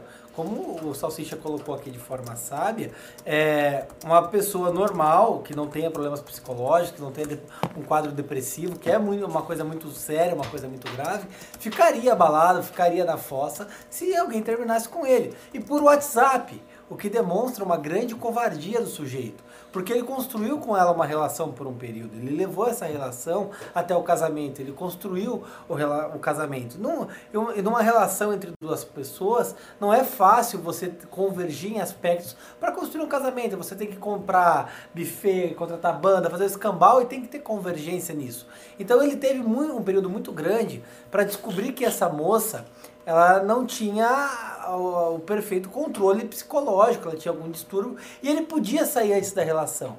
Ainda que acontecesse os fatos de de um mês para cá ficar ruim, ele poderia ter tido a hombridade de chamar ela para conversar pessoalmente às vésperas do casamento e falar: olha, não dá, é melhor a gente parar por aqui, não tem como a gente conduzir agora, vamos cancelar, vamos suspender o casamento, fazer de uma forma amena, não simplesmente terminar por mensagem. O que demonstra um egoísmo muito grande da parte dele, que não teve a coragem de encarar a moça e terminar a relação com ela de uma forma amena. Ele poderia, por exemplo, ter conversado com a família dela, sabendo que ela tem um quadro psicológico complexo, para que eles é, oferecessem algum resguardo, algum respaldo para ela e amenizasse ainda mais o dano que essa menina experimentou. Lembrando que ele terminou, Rubens, só por WhatsApp. lembrando que ele terminou por WhatsApp. Ele Uma não teve nem tremenda. a honra de ir pessoalmente. Então, assim, é uma WhatsApp. série de aí fatos que leva a menina a esse fato. E aí, vamos à segunda parte. A menina foi lá e resolveu fazer o casamento sozinha. Foi um grito de desespero. Ela, isentou ele de culpa É, publicamente. isentou Uma, pe- uma pessoa que Ela não resolveu- tava. ela Mas ela aí uma resolveu- pessoa que não tava ela pela- com as resolveu- faculdades mentais ela em dia. resolveu amor de fazer o Deus. casamento sozinha é, para dizer que era um casamento com ela, criar um simbolismo para transformar uma tragédia pessoal em alguma coisa que ela pudesse potencializar de alguma forma positiva para a vida dela. A família dela, as pessoas, os amigos, as pessoas do círculo pró- próximo que estavam convidados para o casamento, sabiam do quadro psicológico dela. Sabiam que isso poderia causar um dano muito grande na vida dela. Eles tinham o dever de orientar ela a não fazer isso. Eles não fizeram, foram lá, obviamente tentaram, Eu tentaram, discordo, eu não deixa eu problema Ah, nela. Obviamente eles tentaram. Gente, essa bancada eles tenta- interrompe muito, Eles falar. tentaram agir com respeito a ela, dar carinho, dar apoio. Só que na minha visão, e é uma visão muito minha, alguém devia ter conversado com ela. Mas foram até o casamento. Ok, a mina casou. E aí vem o segundo fato que é o agente externo. Aí nós temos os haters de internet. São pessoas sem qualquer respeito ao próximo, sem carinho, sem escrúpulo, que vão e são verdadeiros juízes. Eles fazem, eles são o acusador, eles são os juízes, eles são o algoz. É. Vão à rede social, humilham a garota, fazem a sentença. Isso causa um abalo psicológico na pessoa. Às vezes pessoas que estão acostumadas a lidar com a mídia pública acabam, acabam sucumbindo à prática dos haters. Pessoas que estão acostumadas a falar em público, a debater, sucumbem. Imagina uma menina com problema problemas psicológicos. Então, a somatória de todos esses agentes internos e externos acaba culminando nessa tragédia.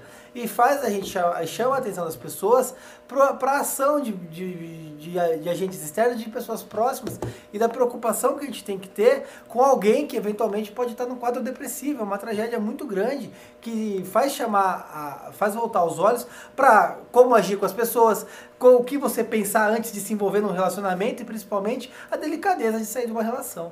É, Re- Renato, eu quero partir pro próximo assunto, que é o França. Você já falou, né, sobre isso. Eu só não acho que tem que ficar colocando a culpa aí. Né? Infelizmente, uma situação muito trágica, né? Etc. Sim, ninguém, assim, uma coisa que tá clara, só pra gente deixar claro, é que ninguém aqui tá Não, querendo não, imputar claro. nenhuma culpa criminal, Claro, nenhuma, claro, pelo amor de. Deus, que isso fique claro. Sim, a gente tá fazendo uma, a responsabilidade gente tá moral, tendo uma discussão mais moral sim, aqui, sim, né? né? Ainda É. mais pessoas de direita, É, né? Defensores da família, né? Do casamento, não é? Não é? Ou, ou eu tô, ou eu tô meio confuso é, Ah. do que a gente tá fazendo aqui. Na, na- no, PSOL, é, no PSOL News. Meu irmão, eu acho que assim, casamento é um negócio que me dá medo. Por isso que eu, uma pessoa que acho que minhas faculdades mentais estão um pouco de acordo, eu falo assim, quando eu for planejar isso, vai ser planejar pra ir, pra não chegar 24 horas. Então assim, é fato. Nego, quem pula fora 24 horas tá tendo uma atitude escrota. Então assim, eu não vou falar que o cara tem culpa, mas eu vou falar, o cara é escroto, foi escroto, foi uma atitude irresponsável, não pra foi saber. uma atitude que uma pessoa... Como dá? Por favor, Renan, vem cá, moleque, vai. velho. Renan, cara tem Renan tá- problema! Eu quero falar sobre Renan, isso. Renan, Deixa eu vai, falar. Você não vai. sabe- Você não tem todos os elementos. Primeiro, vamos lá, primeiro, vamos ponto, lá. Primeiro ponto. O Você, em, qualquer agora. situação de responsabilização moral, você nunca vai ter todos os elementos. Isso é um cenário impossível, tópico. Só quem tem todos os elementos é a onisciência divina. É a mulher que isentou o sujeito de de- culpa. Calma. Não, você está sendo um Assim, ela em- está deixa pré- eu conhecer eu falar. de Em nenhuma situação de responsabilização moral você tem todos os elementos. Por, por uma razão muito simples. Para você ter todos os elementos, você teria que ser uma testemunha do casal o tempo inteiro, das brigas, da Ok, mente das ok, pessoas. cara, tá então, bom. isso é ele- fato, ele então falar. isso é impossível. Então assim, você está dizendo, de interromper ah, tem ele que ter... Olha lá, gente, Mas- parou, parou, Você parou. nem tá no programa e tá interrompendo. Ah, não, peraí, não é. Vai se Primeira coisa, não tem como ter todos os elementos. Primeira coisa. Segundo, a partir daí, vocês estão levantando, especialmente o Pedro, várias hipóteses ad hoc. Ah, mas e se X, e se Y, e se Z, e se W, aí seria diferente? Seria, claro, perfeito. Se a gente tivesse acesso a essas informações, a gente poderia revisar o nosso julgamento. Mas todo julgamento moral, e a gente sabe disso, é parcial, é provisório. Então, dados os fatos que nós sabemos, nós estamos fazendo esse julgamento. Se, por exemplo, aparecesse um fato de que ela chantageava ele ao longo do tempo e ele ficava muito agoniado, aí é outra coisa. Mas assim, vocês não podem especular com base numa mera possibilidade hipotética, porque aí, se você faz assim, você não tem julgamento moral nenhum. Eu posso fazer qualquer coisa do ponto de vista moral, você sempre pode colocar uma, uma situação contrafactual abstrata que você pensa e você diz, ah, mas e se tivesse isso, e se tivesse X, e se tivesse Z, e se, se tivesse W. E a terceira coisa, a causalidade moral não é causalidade física. Quando você diz, ah, mas não é a mesma coisa que você chegar e dar um tiro na cabeça dele. É claro que não. Não é a mesma coisa que você levantar esse livro e botar aqui. A causalidade moral não é física desse jeito. É como eu dei o exemplo. Por exemplo, posso ter uma atitude moralmente reprovável para um determinado indivíduo e esse indivíduo reagir a essa minha atitude de mil maneiras diferentes. Justamente porque a causalidade de natureza é, é, moral, enfim, não funciona do mesmo jeito que a causalidade física. Que se você pega um martelo e você dá uma martelada na mão do cara, a mão do cara vai quebrar. Ponto final. Então, assim, é, é uma Posso simetria responder? aí, claro. Só, só só um instante, por favor. A gente teve um. um... Monster Pimba! Alessandra Mônico Ferreira mandou 300 reais e falou: Deixem o Renan falar. Bom. Tem que pagou, falar, né? Fala. Pagou alto Pagou aí, alto, você Fala, falou. fala. É, eu não queria Fala, ouvir, né? Mas falar, já que ele. já que- Não, mas o senhor Alessandro. os Primeiro que essa bancada é dele, eu já tô sentado numa Não, bancada que não vou é nossa, não é nossa. Se quiser, eu danço. Não, vai, ele Não, quer ele que só você quer que responda. você Assim, eu, eu não tenho é, nada a colocar, porque o Ricardo colocou que eu. Porque a a questão assim, a gente tava no famoso, que eu ia usar o exemplo, desse, você falou do exemplo a- ad hoc, O do. E se fosse o Lula? Que é o que os meninos costumam responder pra qualquer coisa. Ah, mas tipo, ah, o Eduardo Bolsonaro foi nomeado. Ah, mas se fosse o Lula, não sei. Não é o Lula, porra. O Lula não é mais o presidente. É, o caso que eu vejo é o seguinte: se você. É, é, é- é hombridade. Hombridade, o básico da hombridade. É, você, pra demitir um, um funcionário, você fala cara a cara com o cara. Pra. Meu, pra. Puta. Terminar um namorico de dois meses. Pra, pra qualquer, pra qualquer relação básica que envolve confiança, que envolve uma- um, um impacto grande na vida da pessoa, você faz um cara a cara, você faz um telefonema por WhatsApp, ou realmente a coisa tá muito pós-moderna, você resolve todas as coisas por ali, ou puta que pariu, né? Não, não- Isso é falta da família da menina chegar e quebrar o cara todo. Eu, eu falei, eu falei. Era aí que eu queria chegar. Aquilo que eu disse, eu falei pra minha esposa. Aí se tivesse acontecido isso com a gente, ela normal, não Eu tem depressão.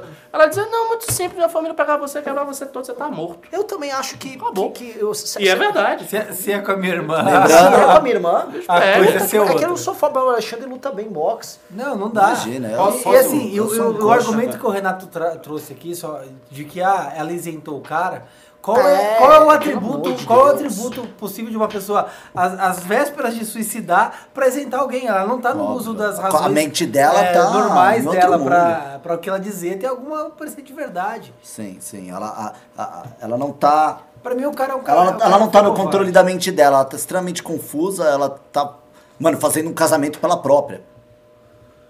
Não, não é um casamento com ela própria. Ela foi aproveitar a festa. igual já Que falou. Exato, filho de noiva, coitada. Pelo amor de Deus, Cara, imagina, imagina um abalo psicológico. Essa menina teve um dia de noiva, ela ficou, na- ela ficou se maquiando o dia inteiro no salão, Gente, peraí, peraí, parou, parou. Tipo, coitada, cara.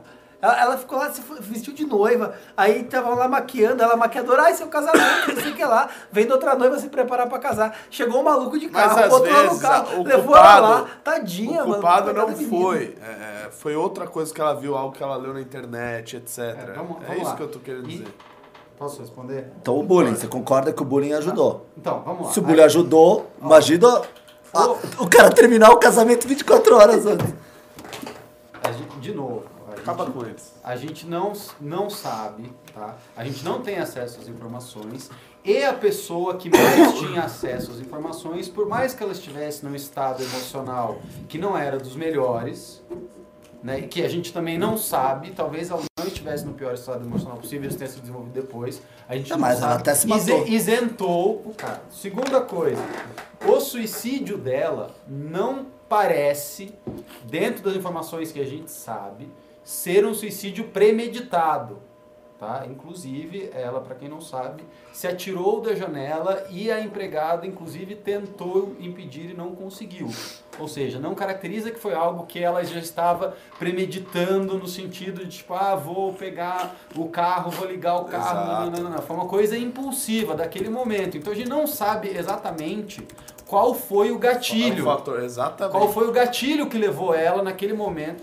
Só pode ser N fatores, pode. Não foi Mas sequência? É, foi, um, foi, foi o lanche podre que ela comeu. Não foi o- a vida dela que tava A gente, de afundando novo- de na novo, frente Alexandre, a gente dela. Não pode afirmar isso categoricamente. Mas pelo amor de Deus, você tá querendo ignorar Eu não que estou- nas tá não, deixa eu ignorando. falar, Eu não tá, tô- tá ignorando. Não Então tá tô querendo falar que o motivo pode nem ter sido esse, pode ter sido outro. Então assim, ela no final de semana, o cara 24 horas antes do casamento termina com ela. Ela numa atitude desesperada, descontrolada, até de tentar é, proteger a imagem pública que ela tem, ela faz um casamento de si próprio. É achincalhada pela internet. Sim. Na segunda-feira ela se mata. Se não existe uma ligação entre essas coisas, a gente vive num mundo lúdico. Então, tipo assim, que mundo é? Segunda-feira resetou tudo, ó. Pum! Resetou a semana. Começou a semana nova. Aí ela, sei Eu lá, não se viu no espelho, se achou que- e se matou. Eu não tô falando que não existe uma ligação entre as coisas, não é isso que eu tô falando. Não, você tá falando, a gente não tem como saber Qual que foi, foi isso. Lógico que tem, pelo amor de Deus. Qual foi o, O- gatilho uma mulher que foi rejeitada pelo marido 24 horas antes de entrar no altar, que tem já predisposição à depressão, que tem depressão, e depois é achincalhada na internet.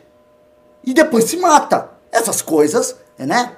Foi tendo um cadeia. escalonou a situação e o marido dela, ele é parte de uma engrenagem que moldou essa tu- situação. Mas tudo é parte da engrenagem. Tudo, tudo Mas é o cara teve. O cara é parte o cara teve um ano pra terminar com ela. O cara teve um ano pra terminar com Sabendo, ela. você quer, saber uma outra parte? deixa, deixa o Pedro Você quer saber uma outra parte da engrenagem, Eu por gosto de você defender que você tá com uma opinião bem divergente do resto. Você quer uma, uma parte da engrenagem, por exemplo? Sabendo de tudo isso, por que, que ela não estava em Suicide Watch da família?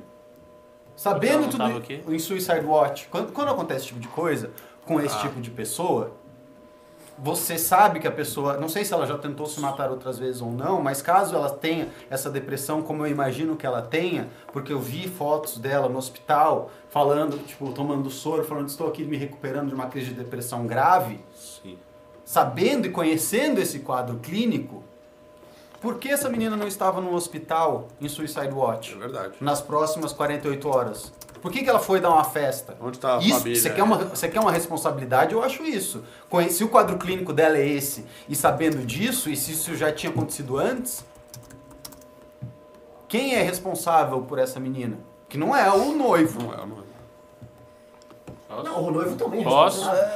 Eu acho que é, né? Mas. Veja bem, a festa, a família dela pode ter tido uma percepção que é errônea e se mostrou errônea, mas é razoável, que é de ter achado que ela fazer uma festa e casar a si mesma seria melhor do que Do- simplesmente não fazer acho, nada. Por quê? Porque as pessoas podem ter entendido. Ela vai fazer uma festa e vai casar com ela mesma, então a autoestima dela vai melhorar, vai ser divertido, papapá. Isso pode ter surgido na mente da família dela facilmente. E o resto do que você falou foi repetir que nós não temos condição de aferir 100% se esse foi ou não a relação causal. Mas como o Alexandre diz, há uma altíssima probabilidade, vamos colocar nesses termos, de ter sido. Agora, assim, saber 100% é aquela coisa. Ninguém nunca vai saber. Só quem vai saber é Deus. O- o meu- Agora, você colocar o- isso como um standard Não, o- o meu ponto- epistemológico para a gente poder não, fazer um não é- julgamento então, moral é impedir qualquer Não, julgamento então, moral. Se, se vocês estão entendendo dessa maneira, eu estou falhando em dizer o que eu quero dizer. O que eu quero dizer é o seguinte: existem e vão existir situações aonde pessoas vão terminar relacionamentos na véspera do casamento. Isso acontece, isso acontecia antes, isso vai continuar acontecendo. Algumas dessas pessoas vão ter estados emocionais e vão ficar abaladas. E talvez até existam tragédias, mas isso não significa que necessariamente a pessoa que separou é uma pessoa horrível e é um monstro. Meu ponto é esse. É só esse. E aí eu estou invocando as possibilidades, né, para ilustrar que não necessariamente significa que esse cara seja uma má pessoa, que esse cara seja um monstro, que esse cara mereça toda a condenação que se está fazendo em cima dele. Por quê? Porque eu não sei o que se trata lá para poder fazer esse tipo de condenação, então eu prefiro, à luz da minha ignorância das informações, não fazer esse tipo de julgamento moral. Meu ponto é esse. Ô, Pedro, Acabou. Mas, Acabou. não. Vamos lá. Vai, entra aí e fala. Vá, vá Rubinho. É que assim, aí não dá pra fazer nenhum julgamento de nada. De nada. Exatamente. Nada. É esse o Mas eu não que quero fazer julgamento dele. Mas, então você não vai tomar nenhuma decisão, Peraí, peraí, peraí, peraí. Não, não, não, não, não, não, não. Vamos lá. Virou humor? Não, não, não, vamos lá. É, todo mundo só fala aqui. Então, o seu Renan entrou pra falar, o Renan fala. Não, não, é que é, isso impede qualquer julgamento moral. Qualquer, né, assim, isso impede qualquer tomada de decisão. Mas Renan, olha. Qualquer não, não, tomada- não. mas pera, olha só- quais são as informações que eu tenho disponível. Como que eu vou tomar uma decisão Ó, você ó, tem as se, se- informações se a de- gente não conseguir deixar o amiguinho falar, eu vou encerrar a discussão e eu vou pros pimbas. Porque ou deixam falar, então, por favor, fala. Não, não dá pra tomar. Assim, você vai tomar decisões baseadas em impressões que você tem em, com 50, 60, 70% das informações disponíveis, que é o que todo mundo faz. Mesmo um julgamento que termina na condenação de um cara, é, Criminal. um julgamento por assassinato criminal nos Estados Unidos, a corte ju- com júri popular vai lá e sentencia o cara a pena de morte ou prisão perpétua, você nunca vai ter 100% dos fatos. Mas nesse caso eu não tenho 10%. Esse é o problema. Não, não, você já tem um número, você tem um 60%, número considerável dos fatos. Você, você tem, Não, você eu tem não vi uma troca de Você, mensagem. tem- É, você não precisa ter a de troca de Deus. mensagem pra saber que uma menina com um histórico que o cara era noivo já sabia e o cara termina pro WhatsApp às vésperas do casamento. E outra às coisa, vésperas- e outra coisa o argumento dele, não a há- gente sabe o que ele falou. O argumento dele é que foi pressionado pela família. Porque não gostava dela. Palavras dele. Ou seja, a gente tem algumas informações. Ele não falou, porque o Alessandro Mônaco, eu vou adiantar, ele falou um pimba. Que ah, quando o Pedro disse que não sabemos de tudo, ele descobriu que ela fez despedida de solteiro e trepou com outro cara, e o cara terminou. Eu acho que ele tá levando uma. Esse É um tipo. exemplo. Isso seria um exemplo de alguém que pode realmente terminar 24 horas. Não, Mas assim, ok. a informação que se tem é de que ele teria terminado com ela por conta de uma pressão da família dele, por não gostar dela. O, o cara podia estar, a gente pode tentar se colocar no lugar do cara, podia estar com a puta de uma bucha, meu, tô casando com uma louca, o que, que eu fiz da minha vida? Terminar por WhatsApp, um, um- com casamento pago. O casamento vai custar seus 70, 80, eu não sei qual a condição social dessa menina. 70, 80, 100, 150, 200 mil reais. Em geral, a família da noiva é quem mais paga. Ela tinha uma imagem pública que ela tava querendo trabalhar, já tava mal. O cara, mano, assim, em nenhuma circunstância, nem que, por exemplo, é, é, vai, é, puta, eu não gosto de você, tô sendo pressionado pela minha família, que é o que ele Eu alegou. não, eu não tô discutindo Nenhuma, que a atitude assim, mas dele nenhuma é circun- virtuosa. Eu tô discutindo Não, mas que... que ela é preponderante, é, assim, pra mim tá Não, muito ele, ele, é, caso- ele, ele é refém da hombridade. Ele deixou chegar nessa situação, ele teria que ter pelo menos a hombridade de casar, esperar um pouco e terminar a relação de uma forma sábia. Tipo assim, meu irmão, deu merda. Deu, deu passa merda. dois, três meses, termina É. o divórcio. mas assim, vai ter uma festa, é uma humilhação Exato. pública. É, É, é- é um exato. troço assim. E assim, a gente não pode negligenciar que existe uma cadeia de fatos no qual ele é a peça fundamental. Porque ele deixou a relação chegar às vésperas do casamento e ele terminou. Ela foi sozinha pra festa porque ele não quis casar. Ela foi achincalhada na rede social porque ele não casou e aí ela foi sozinha na festa. Então ele é a pedra fundamental para a cadeia de fatos Sim. que levou ao suicídio. Por mais que seja uma série de fatos, por mais que Não, seja um não tô- comentário eu isolado, como o Renato disse, apesar que eu discordo, é, aquele comentário só chegou porque o sujeito não foi homem o suficiente para terminar de uma Não. forma digna ou casar e O Renan citou o julgamento aí nos Estados Unidos. Se a gente estivesse fazendo julgamento desse, a gente ia pegar o cara, ia fazer pergunta, ia mandar ele Mas trazer mais elementos. uma- um juiz da corte. Ia Olha, trazer você mais tá E não fazer um julgamento Não, assim. Renato, assim é Renato. muito Não, fácil, peraí, uma coisa que, que não foi feita, e já tem gente falando no comentário, assim, ninguém em momento aqui é, tá querendo condenar o cara e tá querendo falar que ele é o principal causador da morte dela. E nem também linchar vocês ele. não estão falando isso, vocês estão concordando. Não, não, não, não, não. É. A gente tá falando que a Falando que é atitude principal dele causador. ajudou ela. Ajudou no quadro dela que Mas levou é ela. Agora, ele não fez isso por querer, tipo assim, ah, ou com má intenção, ou ele é um monstro. Ele não é um monstro, mas é um covarde. Mas foi o meu ponto. É uma covarde. começo, Não, velho, mas ninguém falou que ele era um monstro, velho. peraí. Você Assim, colocou ninguém essa palavra e agora cara- você Bonato ponto. tem que sentar o pau, Não, não, cara. eu, é a opinião pessoal do minha Ricardo. família- O Ricardo quer Essa mandar do o dizendo Mas em nenhum momento eu eu não falei que o cara é um monstro. Eu cara, falei que ele é um não. Covarde e que ele é um cuzão de fazer isso. é um é comer fora. Não é? Agora, não- monstro, Pô, monstro é cara, uma imagina palavra muito é, forte, né? Cara, você ia buscar o cara lá na França pra Não comer é? ele de porrada. Ô, Pedro, o Então vocês estão monstro... concordando comigo. Não, Não, não estamos. não tô É concordando porque, com assim, você. Você em- tá querendo dizer, então, Não, que não, não. totalmente tá É, falando que é normal não alguém terminar não, 24 não, horas do, Pedro, do casamento. Em momento É, nenhum. não é culpa do cara. de Em momento nenhum a gente disse que o Você cara era falou um isso. monstro. Você tá falando fala que eu chamei o cara ele de é monstro. Gente, gente, três de cada vez, por favor. Vídeo, transformando. pega o vídeo de eu chamando o Alexandre de Você monstro. falou, não, você Eu realmente não me falando- chamou de monstro. Você falou que estamos querendo transformá-lo num monstro. Não, eu falei as pessoas. Eu falei as as pessoas. Gente, aqui. a gente tá Não, fugindo não, as do, pessoas do, do norte, da- do debate aqui. O Pedro está trazendo razões que distorcem da responsabilidade objetiva do sujeito pro com o suicídio. E a gente está defendendo, necessariamente, que o rapaz ele tem responsabilidade objetiva pelo suicídio. Só isso. Mas se ele tem responsabilidade objetiva, então ele precisa ser punido. É, a Então, gente não há no ordenamento jurídico uma lei que tipifique esse tipo de conduta. Hum. Se houvesse, ele seria condenado por ela. E Mas- por que, que não há lei? Porque não há crime sem lei anterior que o defina, nem pena sem prévia combinação legal. Não, Uma mas por assim. que, que isso não é crime em lugar nenhum? Não sei se lugar nenhum, não, não posso dizer em lugar nenhum. No Brasil, especificamente, não. No Seria crime não se ele falasse se mate, que aí incitar Sim, o que foi, o suicídio é que foi o caso nos Estados Unidos que teve o primeiro precedente agora da menina que objetivamente falou, o garoto estava lá falando, ah, eu quero me matar, não sei o que, começou a conversar com ela, e ela o incentivou a se matar. ela Então, começou a falar, você é precisa se matar, não sei o que. E, e No, já Bra- é- no e- Brasil isso é E crime. já é bem discutido nos Estados Unidos, não sei o que, mas ela foi condenada, é uma coisa que está gerando uma jurisprudência, e ela objetivamente falou, você deve deve se matar, e nesse caso ela foi considerada res- corresponsável. Perfeito. né? Mas do jeito que existe, a gente está vendo aqui, tipo assim, eu faço uma atitude que é uma atitude cuzona, é uma atitude ruim, Reprovável. óbvio. Isso ninguém está discutindo, que a atitude dele foi boa, ninguém está falando que foi meritória, e uma pessoa se mata. E aí eu passo a ser responsável por aquela atitude, sendo que a intenção dele não era em nenhum momento que ela se matasse. Só- E só- é, e é justamente Vou te dar, é te dessa dar uma e analogia aqui então. É, omissão de socorro é crime. Sim. Você pode responder pela omissão de socorro. Então, se a gente utilizasse uma extensão do princípio que é a omissão de socorro, você pode chegar num- numa situação de que ele colocou ela, num, inseriu ela num contexto é, de sufocamento, porque a depressão ela, ela é uma situação que te sufoca. Às vezes a pessoa que está deprimida, por uma série de fatores, ela está tentando sair da depressão e às vezes um, um, fa- um fator externo vai e puxa para baixo. E ela tentando sair, puxa para baixo e é aquela cadeia que vai gerando.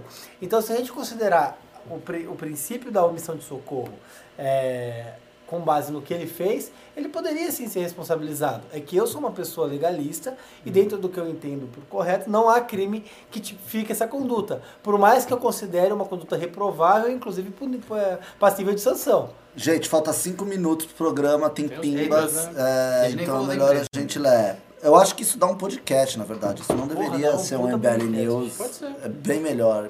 Vamos fazer em setembro, que é setembro amarelo, mês do suicídio. Veja só. Que Se bem que fica meio longe do.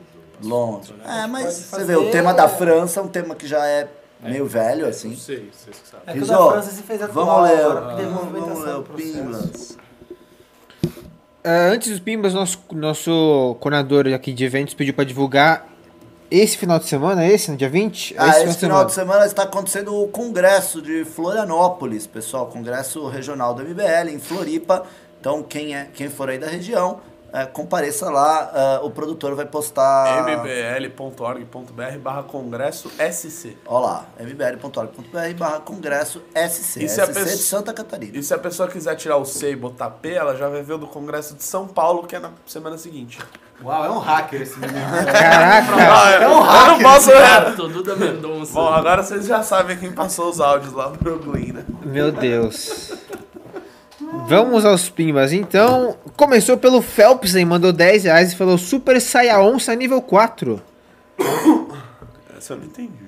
É que é o seguinte, os membros do canal, eles ganham uma oncinha no chat. E aí, conforme vai passando os meses, tipo assim, eles comentaram seis meses hoje, a oncinha muda. Ah, é? É, então eles ganharam uma oncinha nova hoje. Ele, a Kianfer também ganhou Isso uma é oncinha algo nova. que a gente criou ou é natural do canal? O Fred criou. Caralho, velho. Caramba, Como é a diferença Fred, onça? tá Eu não ligado? consigo ver. Cadê a onça Ó, desse? o Ki- a Kianfer, por exemplo, tem uma oncinha aqui, mas eu não consigo É, ver. essa é oncinha Bom, bom, vai lá. Ó, vai, vai. em cima da Kianfer tá o liberal universitário, tá com uma oncinha mais diferente também, tá vendo? Ah, é uma onça um pouco mais. É um bebê onça, né? Um bebê onça, Ah, é isso. Ah, que bebezinho. É isso aí, valeu Phelpsen. Será que um dia vira uma onça velha e ela, tipo, morre? Um dia vira uma caveira onça? Vira uma lápide de Caveira onça. onça. Cara, se a gente fez as onças, se quiser fazer uma onça... Vamos usar Ah, o Face, vamos usar o face nunca. App na onça? Vamos lá, risolê os pimbas aí. Kianfer mandou dois reais e falou hashtag Deiro Livre. Ah, é, é a treta do chat. Fernando Takashi Sato mandou 10 lotes poloneses e falou acompanha a relatora Kianfer, hashtag Deiro Livre. O público tá falando, hein? É. O pessoal quer que a gente volte a comentar aí, ver os comentários. Kianfer voltou, mandou mais dois reais e falou hashtag risocracia, valeu. Phelps mandou 5 reais e falou hashtag Deiro Livre e hashtag Deiro no chat. Você viu que a movimentação, a pressão tá. Você viu? O pessoal sente falta. Billy Bolly mandou 7,90 e perguntou o que vocês acham do Bitcoin. Acho top. Eu acho que tá caindo, precisa parar de cair. É, precisa Agora- parar de cair. O- Pedro tá perdendo dinheiro nesse exato O- momento. O, tô, tá foda, bicho. Voltou a cair de O novo? Trump falou mal do Bitcoin. E o secretário de finanças dos Estados Unidos também falou mal do Bitcoin. Já via varejo, E aí voltou a de e novo. O Pedro pegou o boné dele é do Maga do fez. governo, ele tem que falar mal do Bitcoin. Pá, Mas é isso é mas bom é pra just- comprar agora. é justamente porque o, o Facebook começa a ameaçar a supremacia dos bancos centrais, né? Quando ele fala que ele vai lançar uma própria moeda. E aí o Estado começa a se estribuchar, né? Fala, não, só eu posso enganar as pessoas com meu dinheiro, outras eu não quero concorrência. E aí fica aquela porra. É verdade. Phelps me mandou dois reais e falou: Pissol News, kkkk. Uma piadinha que eu mandei. Agora, a hora da treta, então, vamos voltar do assunto da, da noite. Boa. É, vamos lá. Leonardo Bonditoso mandou 5 reais e falou qual seria a responsabilidade do noivo e eles se casassem e o noivo, não gostando dela, fizesse ela ser infeliz para o resto da vida. Olha, tem uma série de casais que são infelizes pro resto da vida, mas a gente não está dizendo aqui que a pessoa casou, ela é obrigada a ficar casada pro resto da vida. Ele poderia, sabendo do quadro psicológico dela, se casar.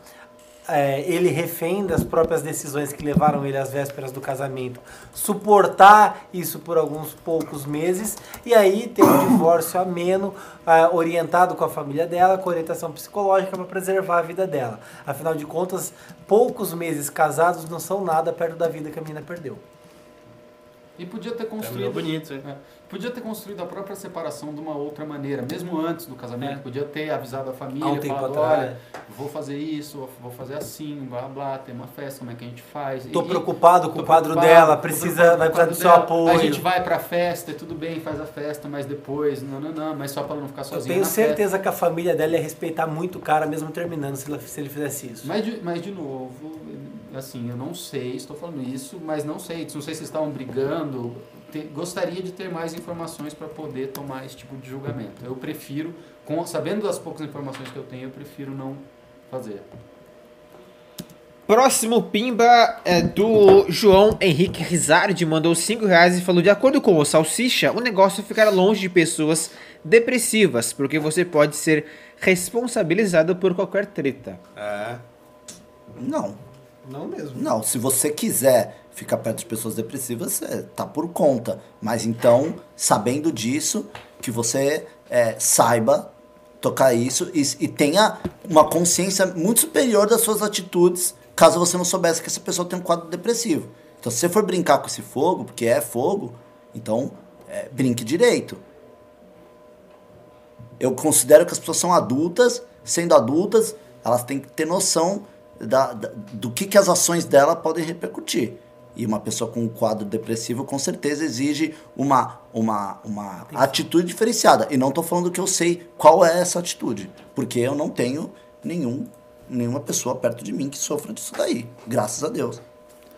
Neri mandou 5 reais e falou: o salsicha, o salsicha está agindo igual seus haters. Estabelece um juízo perfeito falso para julgar e espantalificar um terceiro. Calma, salsicha. Não, discordo totalmente. Discordo totalmente. Eu tô fazendo, eu tô fazendo né, um julgamento é, aguinha? moral da atitude que eu acho que um homem, uma atitude que um homem tem que ter com uma mulher.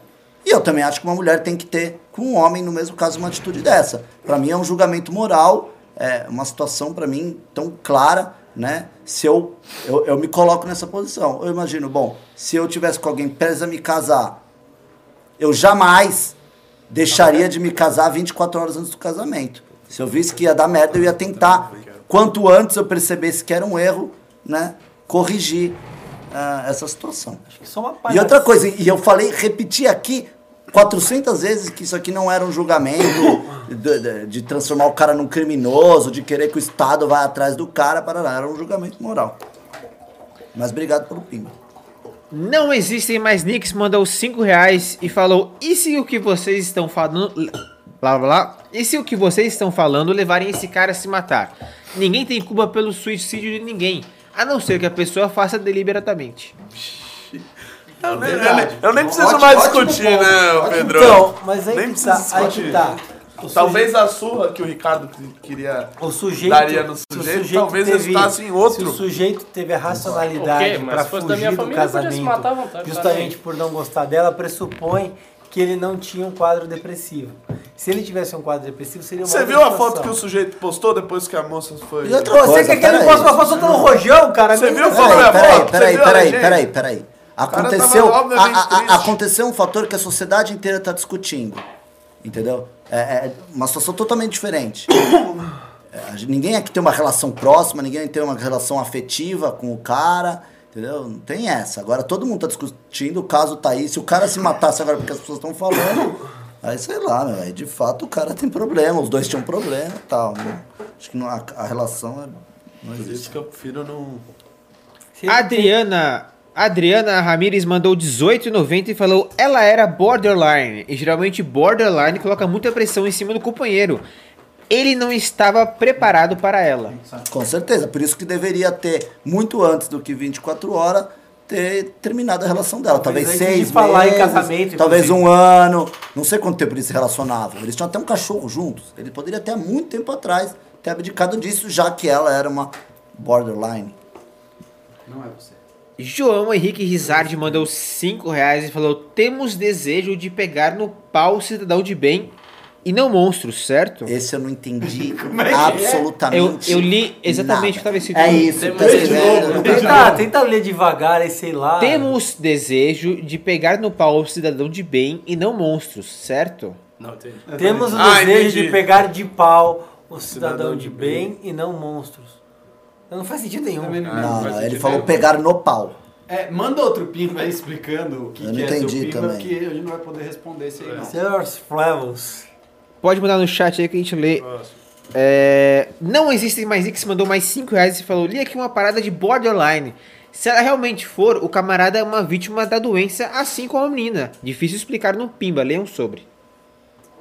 Então, mas se o cara ele era vítima desse troço aí que eu nunca tinha ouvido falar. Vítima nada, já conheci Ele, borderline. ele tá com ela faz tempo, ele podia ter empreendido fuga antes da relação, não às vésperas do casamento.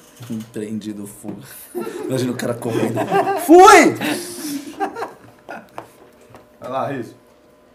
É, Engraçado que esse boné é próximo Carteiro. Pimba. Macris Fraffer mandou 5 reais e falou: Pedro, você não se sentiria responsável pela morte se você fosse o noivo? Com certeza. Com certeza, me sentiria. Assim, imaginando uma situação hipotética, me sentiria. Assim, qualquer O que pessoa não significa. que, é, que se mate, você, qualquer pessoa com consciência vai se sentir parcialmente responsável. Cara, qualquer, qualquer cidadão que a pessoa vá a suicídio e você acha que você contribuiu para que aquilo acontecesse, Mas, mas é poderia, péssimo. poderia ter se separado também ah, com um ano de antecedência e a menina também só de ter falado. Essas coisas são muito subjetivas, por isso que é tão difícil fazer um julgamento. Eu acredito que seja tão difícil fazer um julgamento moral, porque você tem um oceano de subjetividades aí da- das relações humanas que não dá para fazer um, um julgamento categórico. Próximo Pimba é do pai do Sr. Neném que mandou 5 reais e falou: Posso usar os Pimbas para fazer propaganda negativa de empresas que não cumprem os contratos? Seria o contrário do marketing tradicional. Eu acho justíssimo. Lógico, à pode. disposição aqui. U- u- Use e abuse.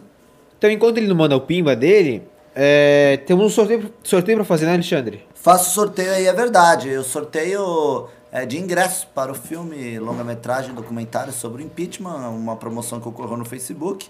Então, ah, como prometido, ontem ela deveria ter ocorrido, mas tivemos problemas técnicos, então é, prossiga a produção, por favor. Então temos na tela nosso. Nossa, também ruim a imagem, né? Mas enfim, aqui na tela o sorteador online, tem os nomes de todas as pessoas que participaram. Vou embaralhar os itens. Plau. Cynthia Sakuma ganhou o ingresso aí pro filme, é isso? É? É isso aí. Então, parabéns pra Cíntia, é isso? É isso aí. Ela ganhou um ingresso ou é um par de ingressos? Eu não lembro. Tem que ver nas regras da promoção, mas provavelmente é um par de ingressos, né? Pra ela poder ir com alguém querido dela é, assistir essa obra. Então, ah, parabéns aí, querida. Ah, e Alessandro Mônaco, assim, é, eu tenho que ter um papo sério com você, porque assim.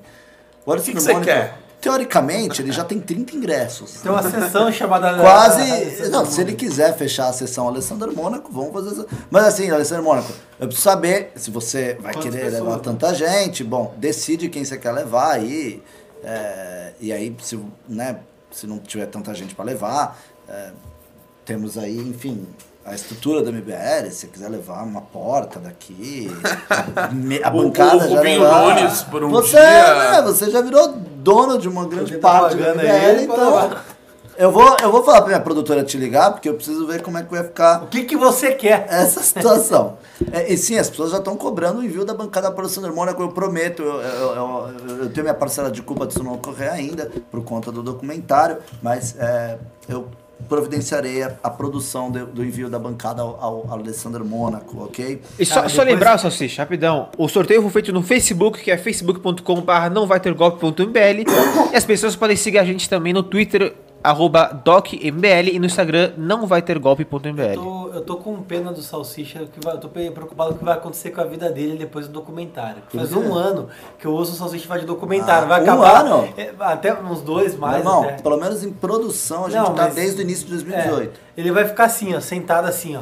tipo, eu não sei. Ah, tem. ele não vai ter o que fazer, o curso, entendeu? Ele vai entrar em dos choque. camarada.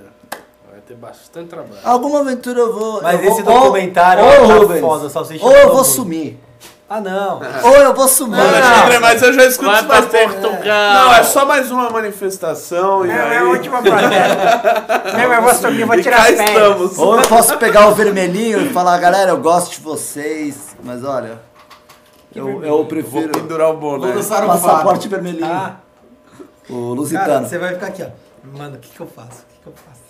Bom, é, pessoal, é, agradeço ah, a presença dos senhores, é, poucos, porém os melhores.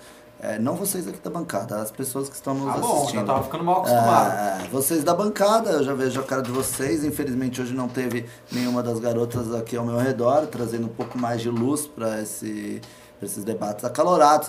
Eu agradeço aí aos internautas do YouTube e agradeço também aos internautas que nos escutaram aí por podcast em qualquer uma das dezenas de plataformas que nós estamos. Agradeço a Pedro, agradeço a Renato, agradeço a Ricardo, agradeço a Rubens Nunes. Fiquem todos com Deus e lembre-se, se for terminar um casamento, termine com bastante tempo antes, não 24 horas antes do casamento, né, Renato? Seja o bem. É, seja homem ou seja mulher, chegou o pimba aí. porque homens também choram. Opa. Aí, ó, chegou a- o marketing negativo aí. O pai do Suriname mandou 5 reais e falou: Não comprem na drogaria, drogaria Pacheco. Péssimo atendimento ao cliente. Os telefones não funcionam, nem o chatbox do site. Drogaria Pacheco é uma droga. Deu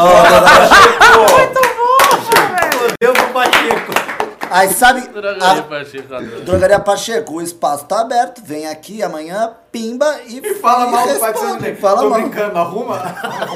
Atende Ah. bem seus clientes. É, vamos, a gente tinha que abrir esse quadro, É, né? reclame Reclame aqui. um reclame aqui. É. reclame aqui, gostei disso. Valeu, pessoal. Boa noite. Boa noite. Muito obrigado por audiência por mais um grande episódio de MBL News. O News é um programa maravilhoso, lindo. É isso aí. Não esqueça de se inscrever no canal, deixar seu like no vídeo ativar o sininho. E seguir o MBL também nas outras redes sociais, arroba, arroba MBelive no Twitter, no Instagram, barra MBelive no Facebook.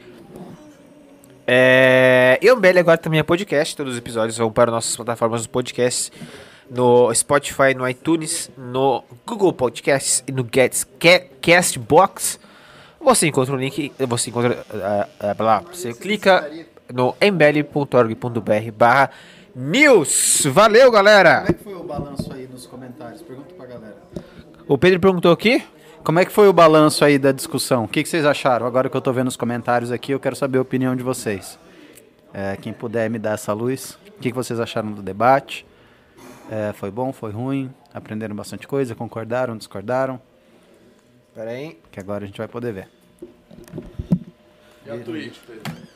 Aliás, o, Gabriel Rios tinha pedido pra tocar Isapena. Eu não sei se o Renan quer tocar. Ô, ô. Não, acho que ele virou a câmera, vai. O Phelpsen, grande Phelpsen. Quanto tempo de delay tem? Valeu, galerinha.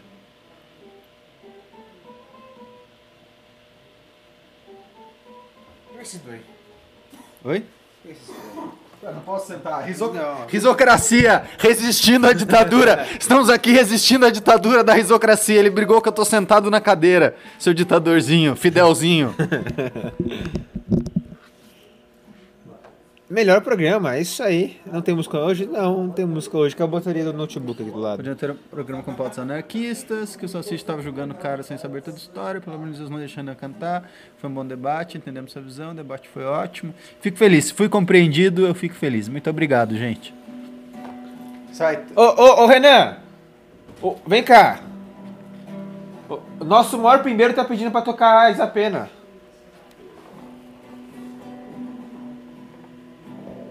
Vou fazer isso acontecer, pessoal. Isso vai, isso vai rolar hoje. Oi. Seguinte, o Alessandro Mônico falou toca, toca. Ele quer que você toque alguma coisa. Fez a pena aí. Fiz a pena? É. Ah, E ele, como ser nosso maior primeiro. vai, Vem, vem mais pra cá. Aliás, su- sugeriram botar, botar o, o nome dele no- nos créditos do Doc também. Acho justo. Fi- Financiadores. Tem que botar uma placa aqui, difícil É. Alexander Mônaco. É, mudar o nome do movimento. Movimento Alessandro Mônaco. A gente devia ter um, tipo, o nome do estúdio, assim. É. Mano, né? Alexander Movimento. Alexander Mônaco. Mano. Vamos mudar, foda-se. Vai, toca aí, filho. Vai, vai, vai, vai, vamos lá. Ah, é, Vamos lá, vamos lá. O que, que é? Fiz a pena? Ô, Isapena.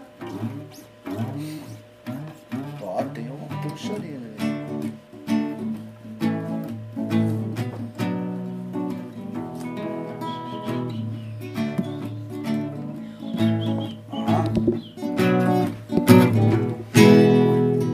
ô, ô, Isapena, deputado estadual, 50, 180. Ô, ô, ô, ô, ô, Isapena, deputado estadual, 50, 180. Eu digo ele não, eu digo não pra ele, eu digo sim pra educação, eu digo sim pra Paulo Freire. Eu digo ele não, eu digo não pra ele, eu digo sim pra educação, eu digo sim pra Paulo Freire. Ô, ô, ô, ô, Isabena, deputado estadual, 50, 180. Ô, ô, ô, ô, ô, Isapena, deputado estadual, 50, 180. O melhor deputado que eu conheço é do Rio de Janeiro, ele é Marcelo Freixo. O melhor deputado que eu conheço é do Rio de Janeiro, seu nome é Marcelo Freire. Marcelo Freixo, ô, ô, ô, ô, Isabela, deputado estadual, 50, 180. Ô, ô, ô, ô, ô, Isabela, deputado estadual, 50, 180. Eu digo ele não, eu digo não pra ele, eu digo sim pra educação, eu digo Sim pra Paulo Freire. eu digo ele não, eu digo não pra ele, eu digo sim pra educação, eu digo sim pra Paulo Freire. Ô, ô, ô, ô, ô, Isabela, deputado estadual, 50, 180. Ô, ô, ô, ô, ô, Isabela, deputado estadual, 50, 180. A Sâmia disse respeita as mina Eu ouvi o recado e mandei salve pra Talíria A Sâmia me disse respeita as mina. Eu acreditei, mandei um salve. Pra Thalíria. pra Talíria Ô, ô, ô, ô, ô, Isabela Deputado estadual 50, 180 Ô, ô, ô, ô, ô, Isabela, deputado estadual, 50, 180. O MBL usa boné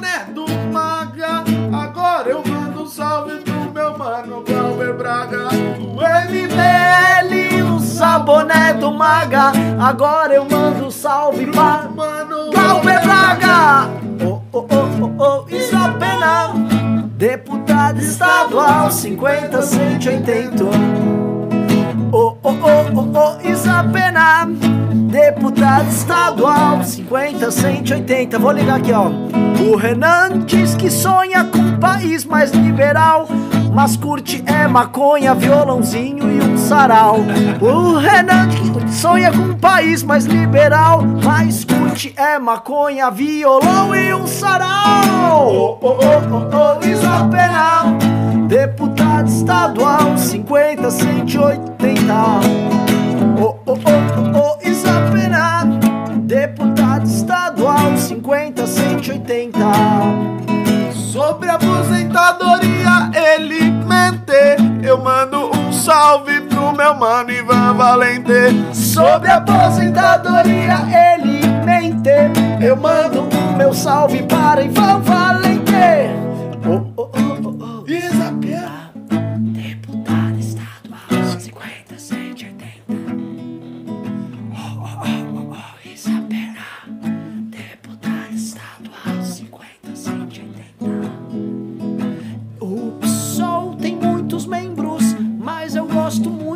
Família Genro. O PSOL tem muito membro, mas meu preferido é só A família Genro. Oh, oh, oh, oh, isso é pena. Deputado estadual 50, 180. 180. Oh, oh, oh, oh, isso é pena. Deputado estadual 50, 180. Não adianta chorar, não adianta reclamar. Eu quero legalize já. Conservador vai chorar. Se reclamar, o que cê diz? Vai pastar. Não, é legalize já. Eu tô pensando em outra. Isso é pena. Deputado estadual 50, 180. Oh, oh, oh, oh,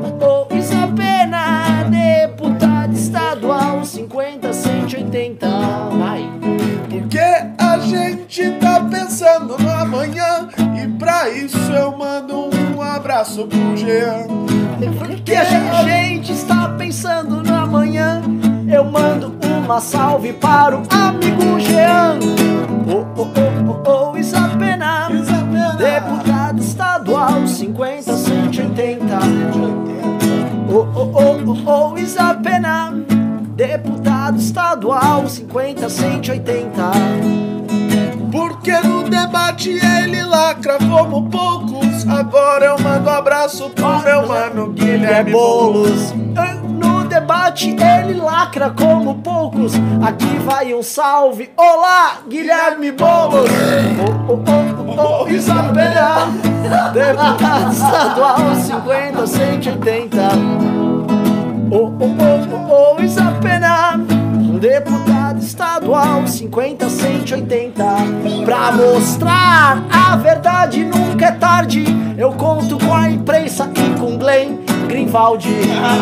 Pra mostrar a verdade nunca é tarde. Eu conto com o Intercept e com Glenn Glenn Greenwald. Oh, oh, oh, oh, Isapena. Deputado estadual 50, 180. Oh, oh, oh, oh, Isabela, deputado estadual 50, 180. Eu. Vai. Pra irritar a direita me encanta um belo discurso do irmão Davi Miranda. Pra irritar a direita me encanta um belo discurso do grande Davi Miranda. Oh, oh, oh, oh, oh, Isabela. Deputado estadual 50, 180.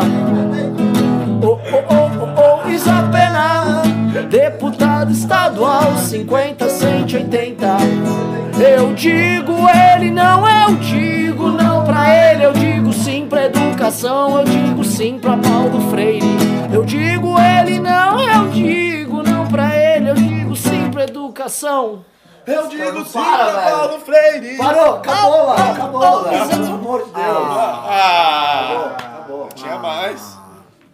Ah, cara, tava bom. Hoje teve bastante Tinha inovação. mais, tinha mais. Renato, olha esse vídeo do Viola. A gente pode fazer uma música do PSL. Quando o Bolsonaro chega. Vai. Uh, Quando o Bolsonaro chega, tem eu. problema. Aí é melhor nem brincar. É, vai dar pau, vai ter É recorde. mais fácil brincar com a esquerda. Fala do galera. fala do PT. Quando o Bolsonaro chega, eu saio. 2010, Plínio de Arruda.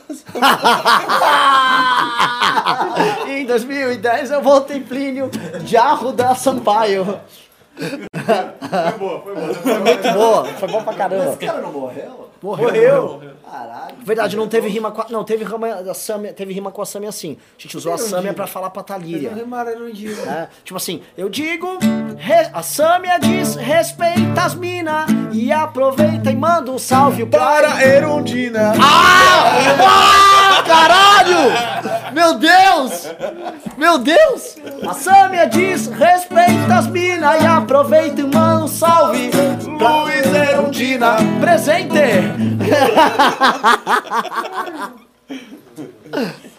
Eu acho que tinha que mudar tudo. Vamos mudar, tipo assim, o programa tem que ser uma canjica, sabe? A pessoa tá com uma música, a gente para, bate um papo. Faz um reclame aqui. Tá com uma música. Vamos vamos, vamos fazer um aqui. Vamos fazer um, sei lá, um rap do PSL? Não, sem o Esse Bolsonaro. negócio de rap dá errado, velho. É, é essa aí. Ó, quem tá falando é um rapper experiente. aí, ó. É. Minha carreira de MC foi muito. Começou, chegou no auge e acabou. Por todos os motivos. Ah, tá aberto o áudio aí. Tá tudo aberto. Depois eu faço uma pergunta Tá, depois. tá. Vou ter um cargo até pra minha irmã. Porque a minha líder é Joyce Hasselman. Eu vou arrumar cargo até pra minha irmã. Porque a minha líder é a Joyce Hasselman. Oh yeah. Eu acho que. Eu acho que isso aqui é mexer com um tipo de recorte que pode ocorrer nos nossos vídeos a qualquer momento. Então você entenda, você vai começar a falar de PSL, você pode ter o que gravando agora nesse exato momento. Vai com calma aí, eu acho muito melhor você discutir com a esquerda, para com esse papo de querer mexer com a direita chuca. A direita chuca é perigosa. Eu saí de casa pra arrumar confusão. Vi o MBL no seu caminhão. Chamei meu namorado que é forte e trabalha na liderança com um cara que entrega a carta. Ele é bem fortinho, ele malha só pra mim. Já sei, eu vou bater lá no grupo que é do Kim. A tarde tava feia e eu encontrei o Alexandre. Levei o meu cartaz e agora está censurado pra falar o que aconteceu. Oh, oh, oh, oh, oh, isso é pena. Eu tô bem porrada assim, sou uma franga. Oh, oh, oh, oh, oh, isso é pena. Sou uma franga assim. Acabou. Acabou! Muito obrigado pela audiência. Não esqueçam de se inscrever no canal, deixar esse like do vídeo e ativar o sininho. E é isso aí. Gente, Tava pelo bem amor de melhor Deus. do PSL. Hã? Tava bem melhor do PSL. E se ele assinou, ele tem que divulgar. Valeu, pessoal. Forte abraço.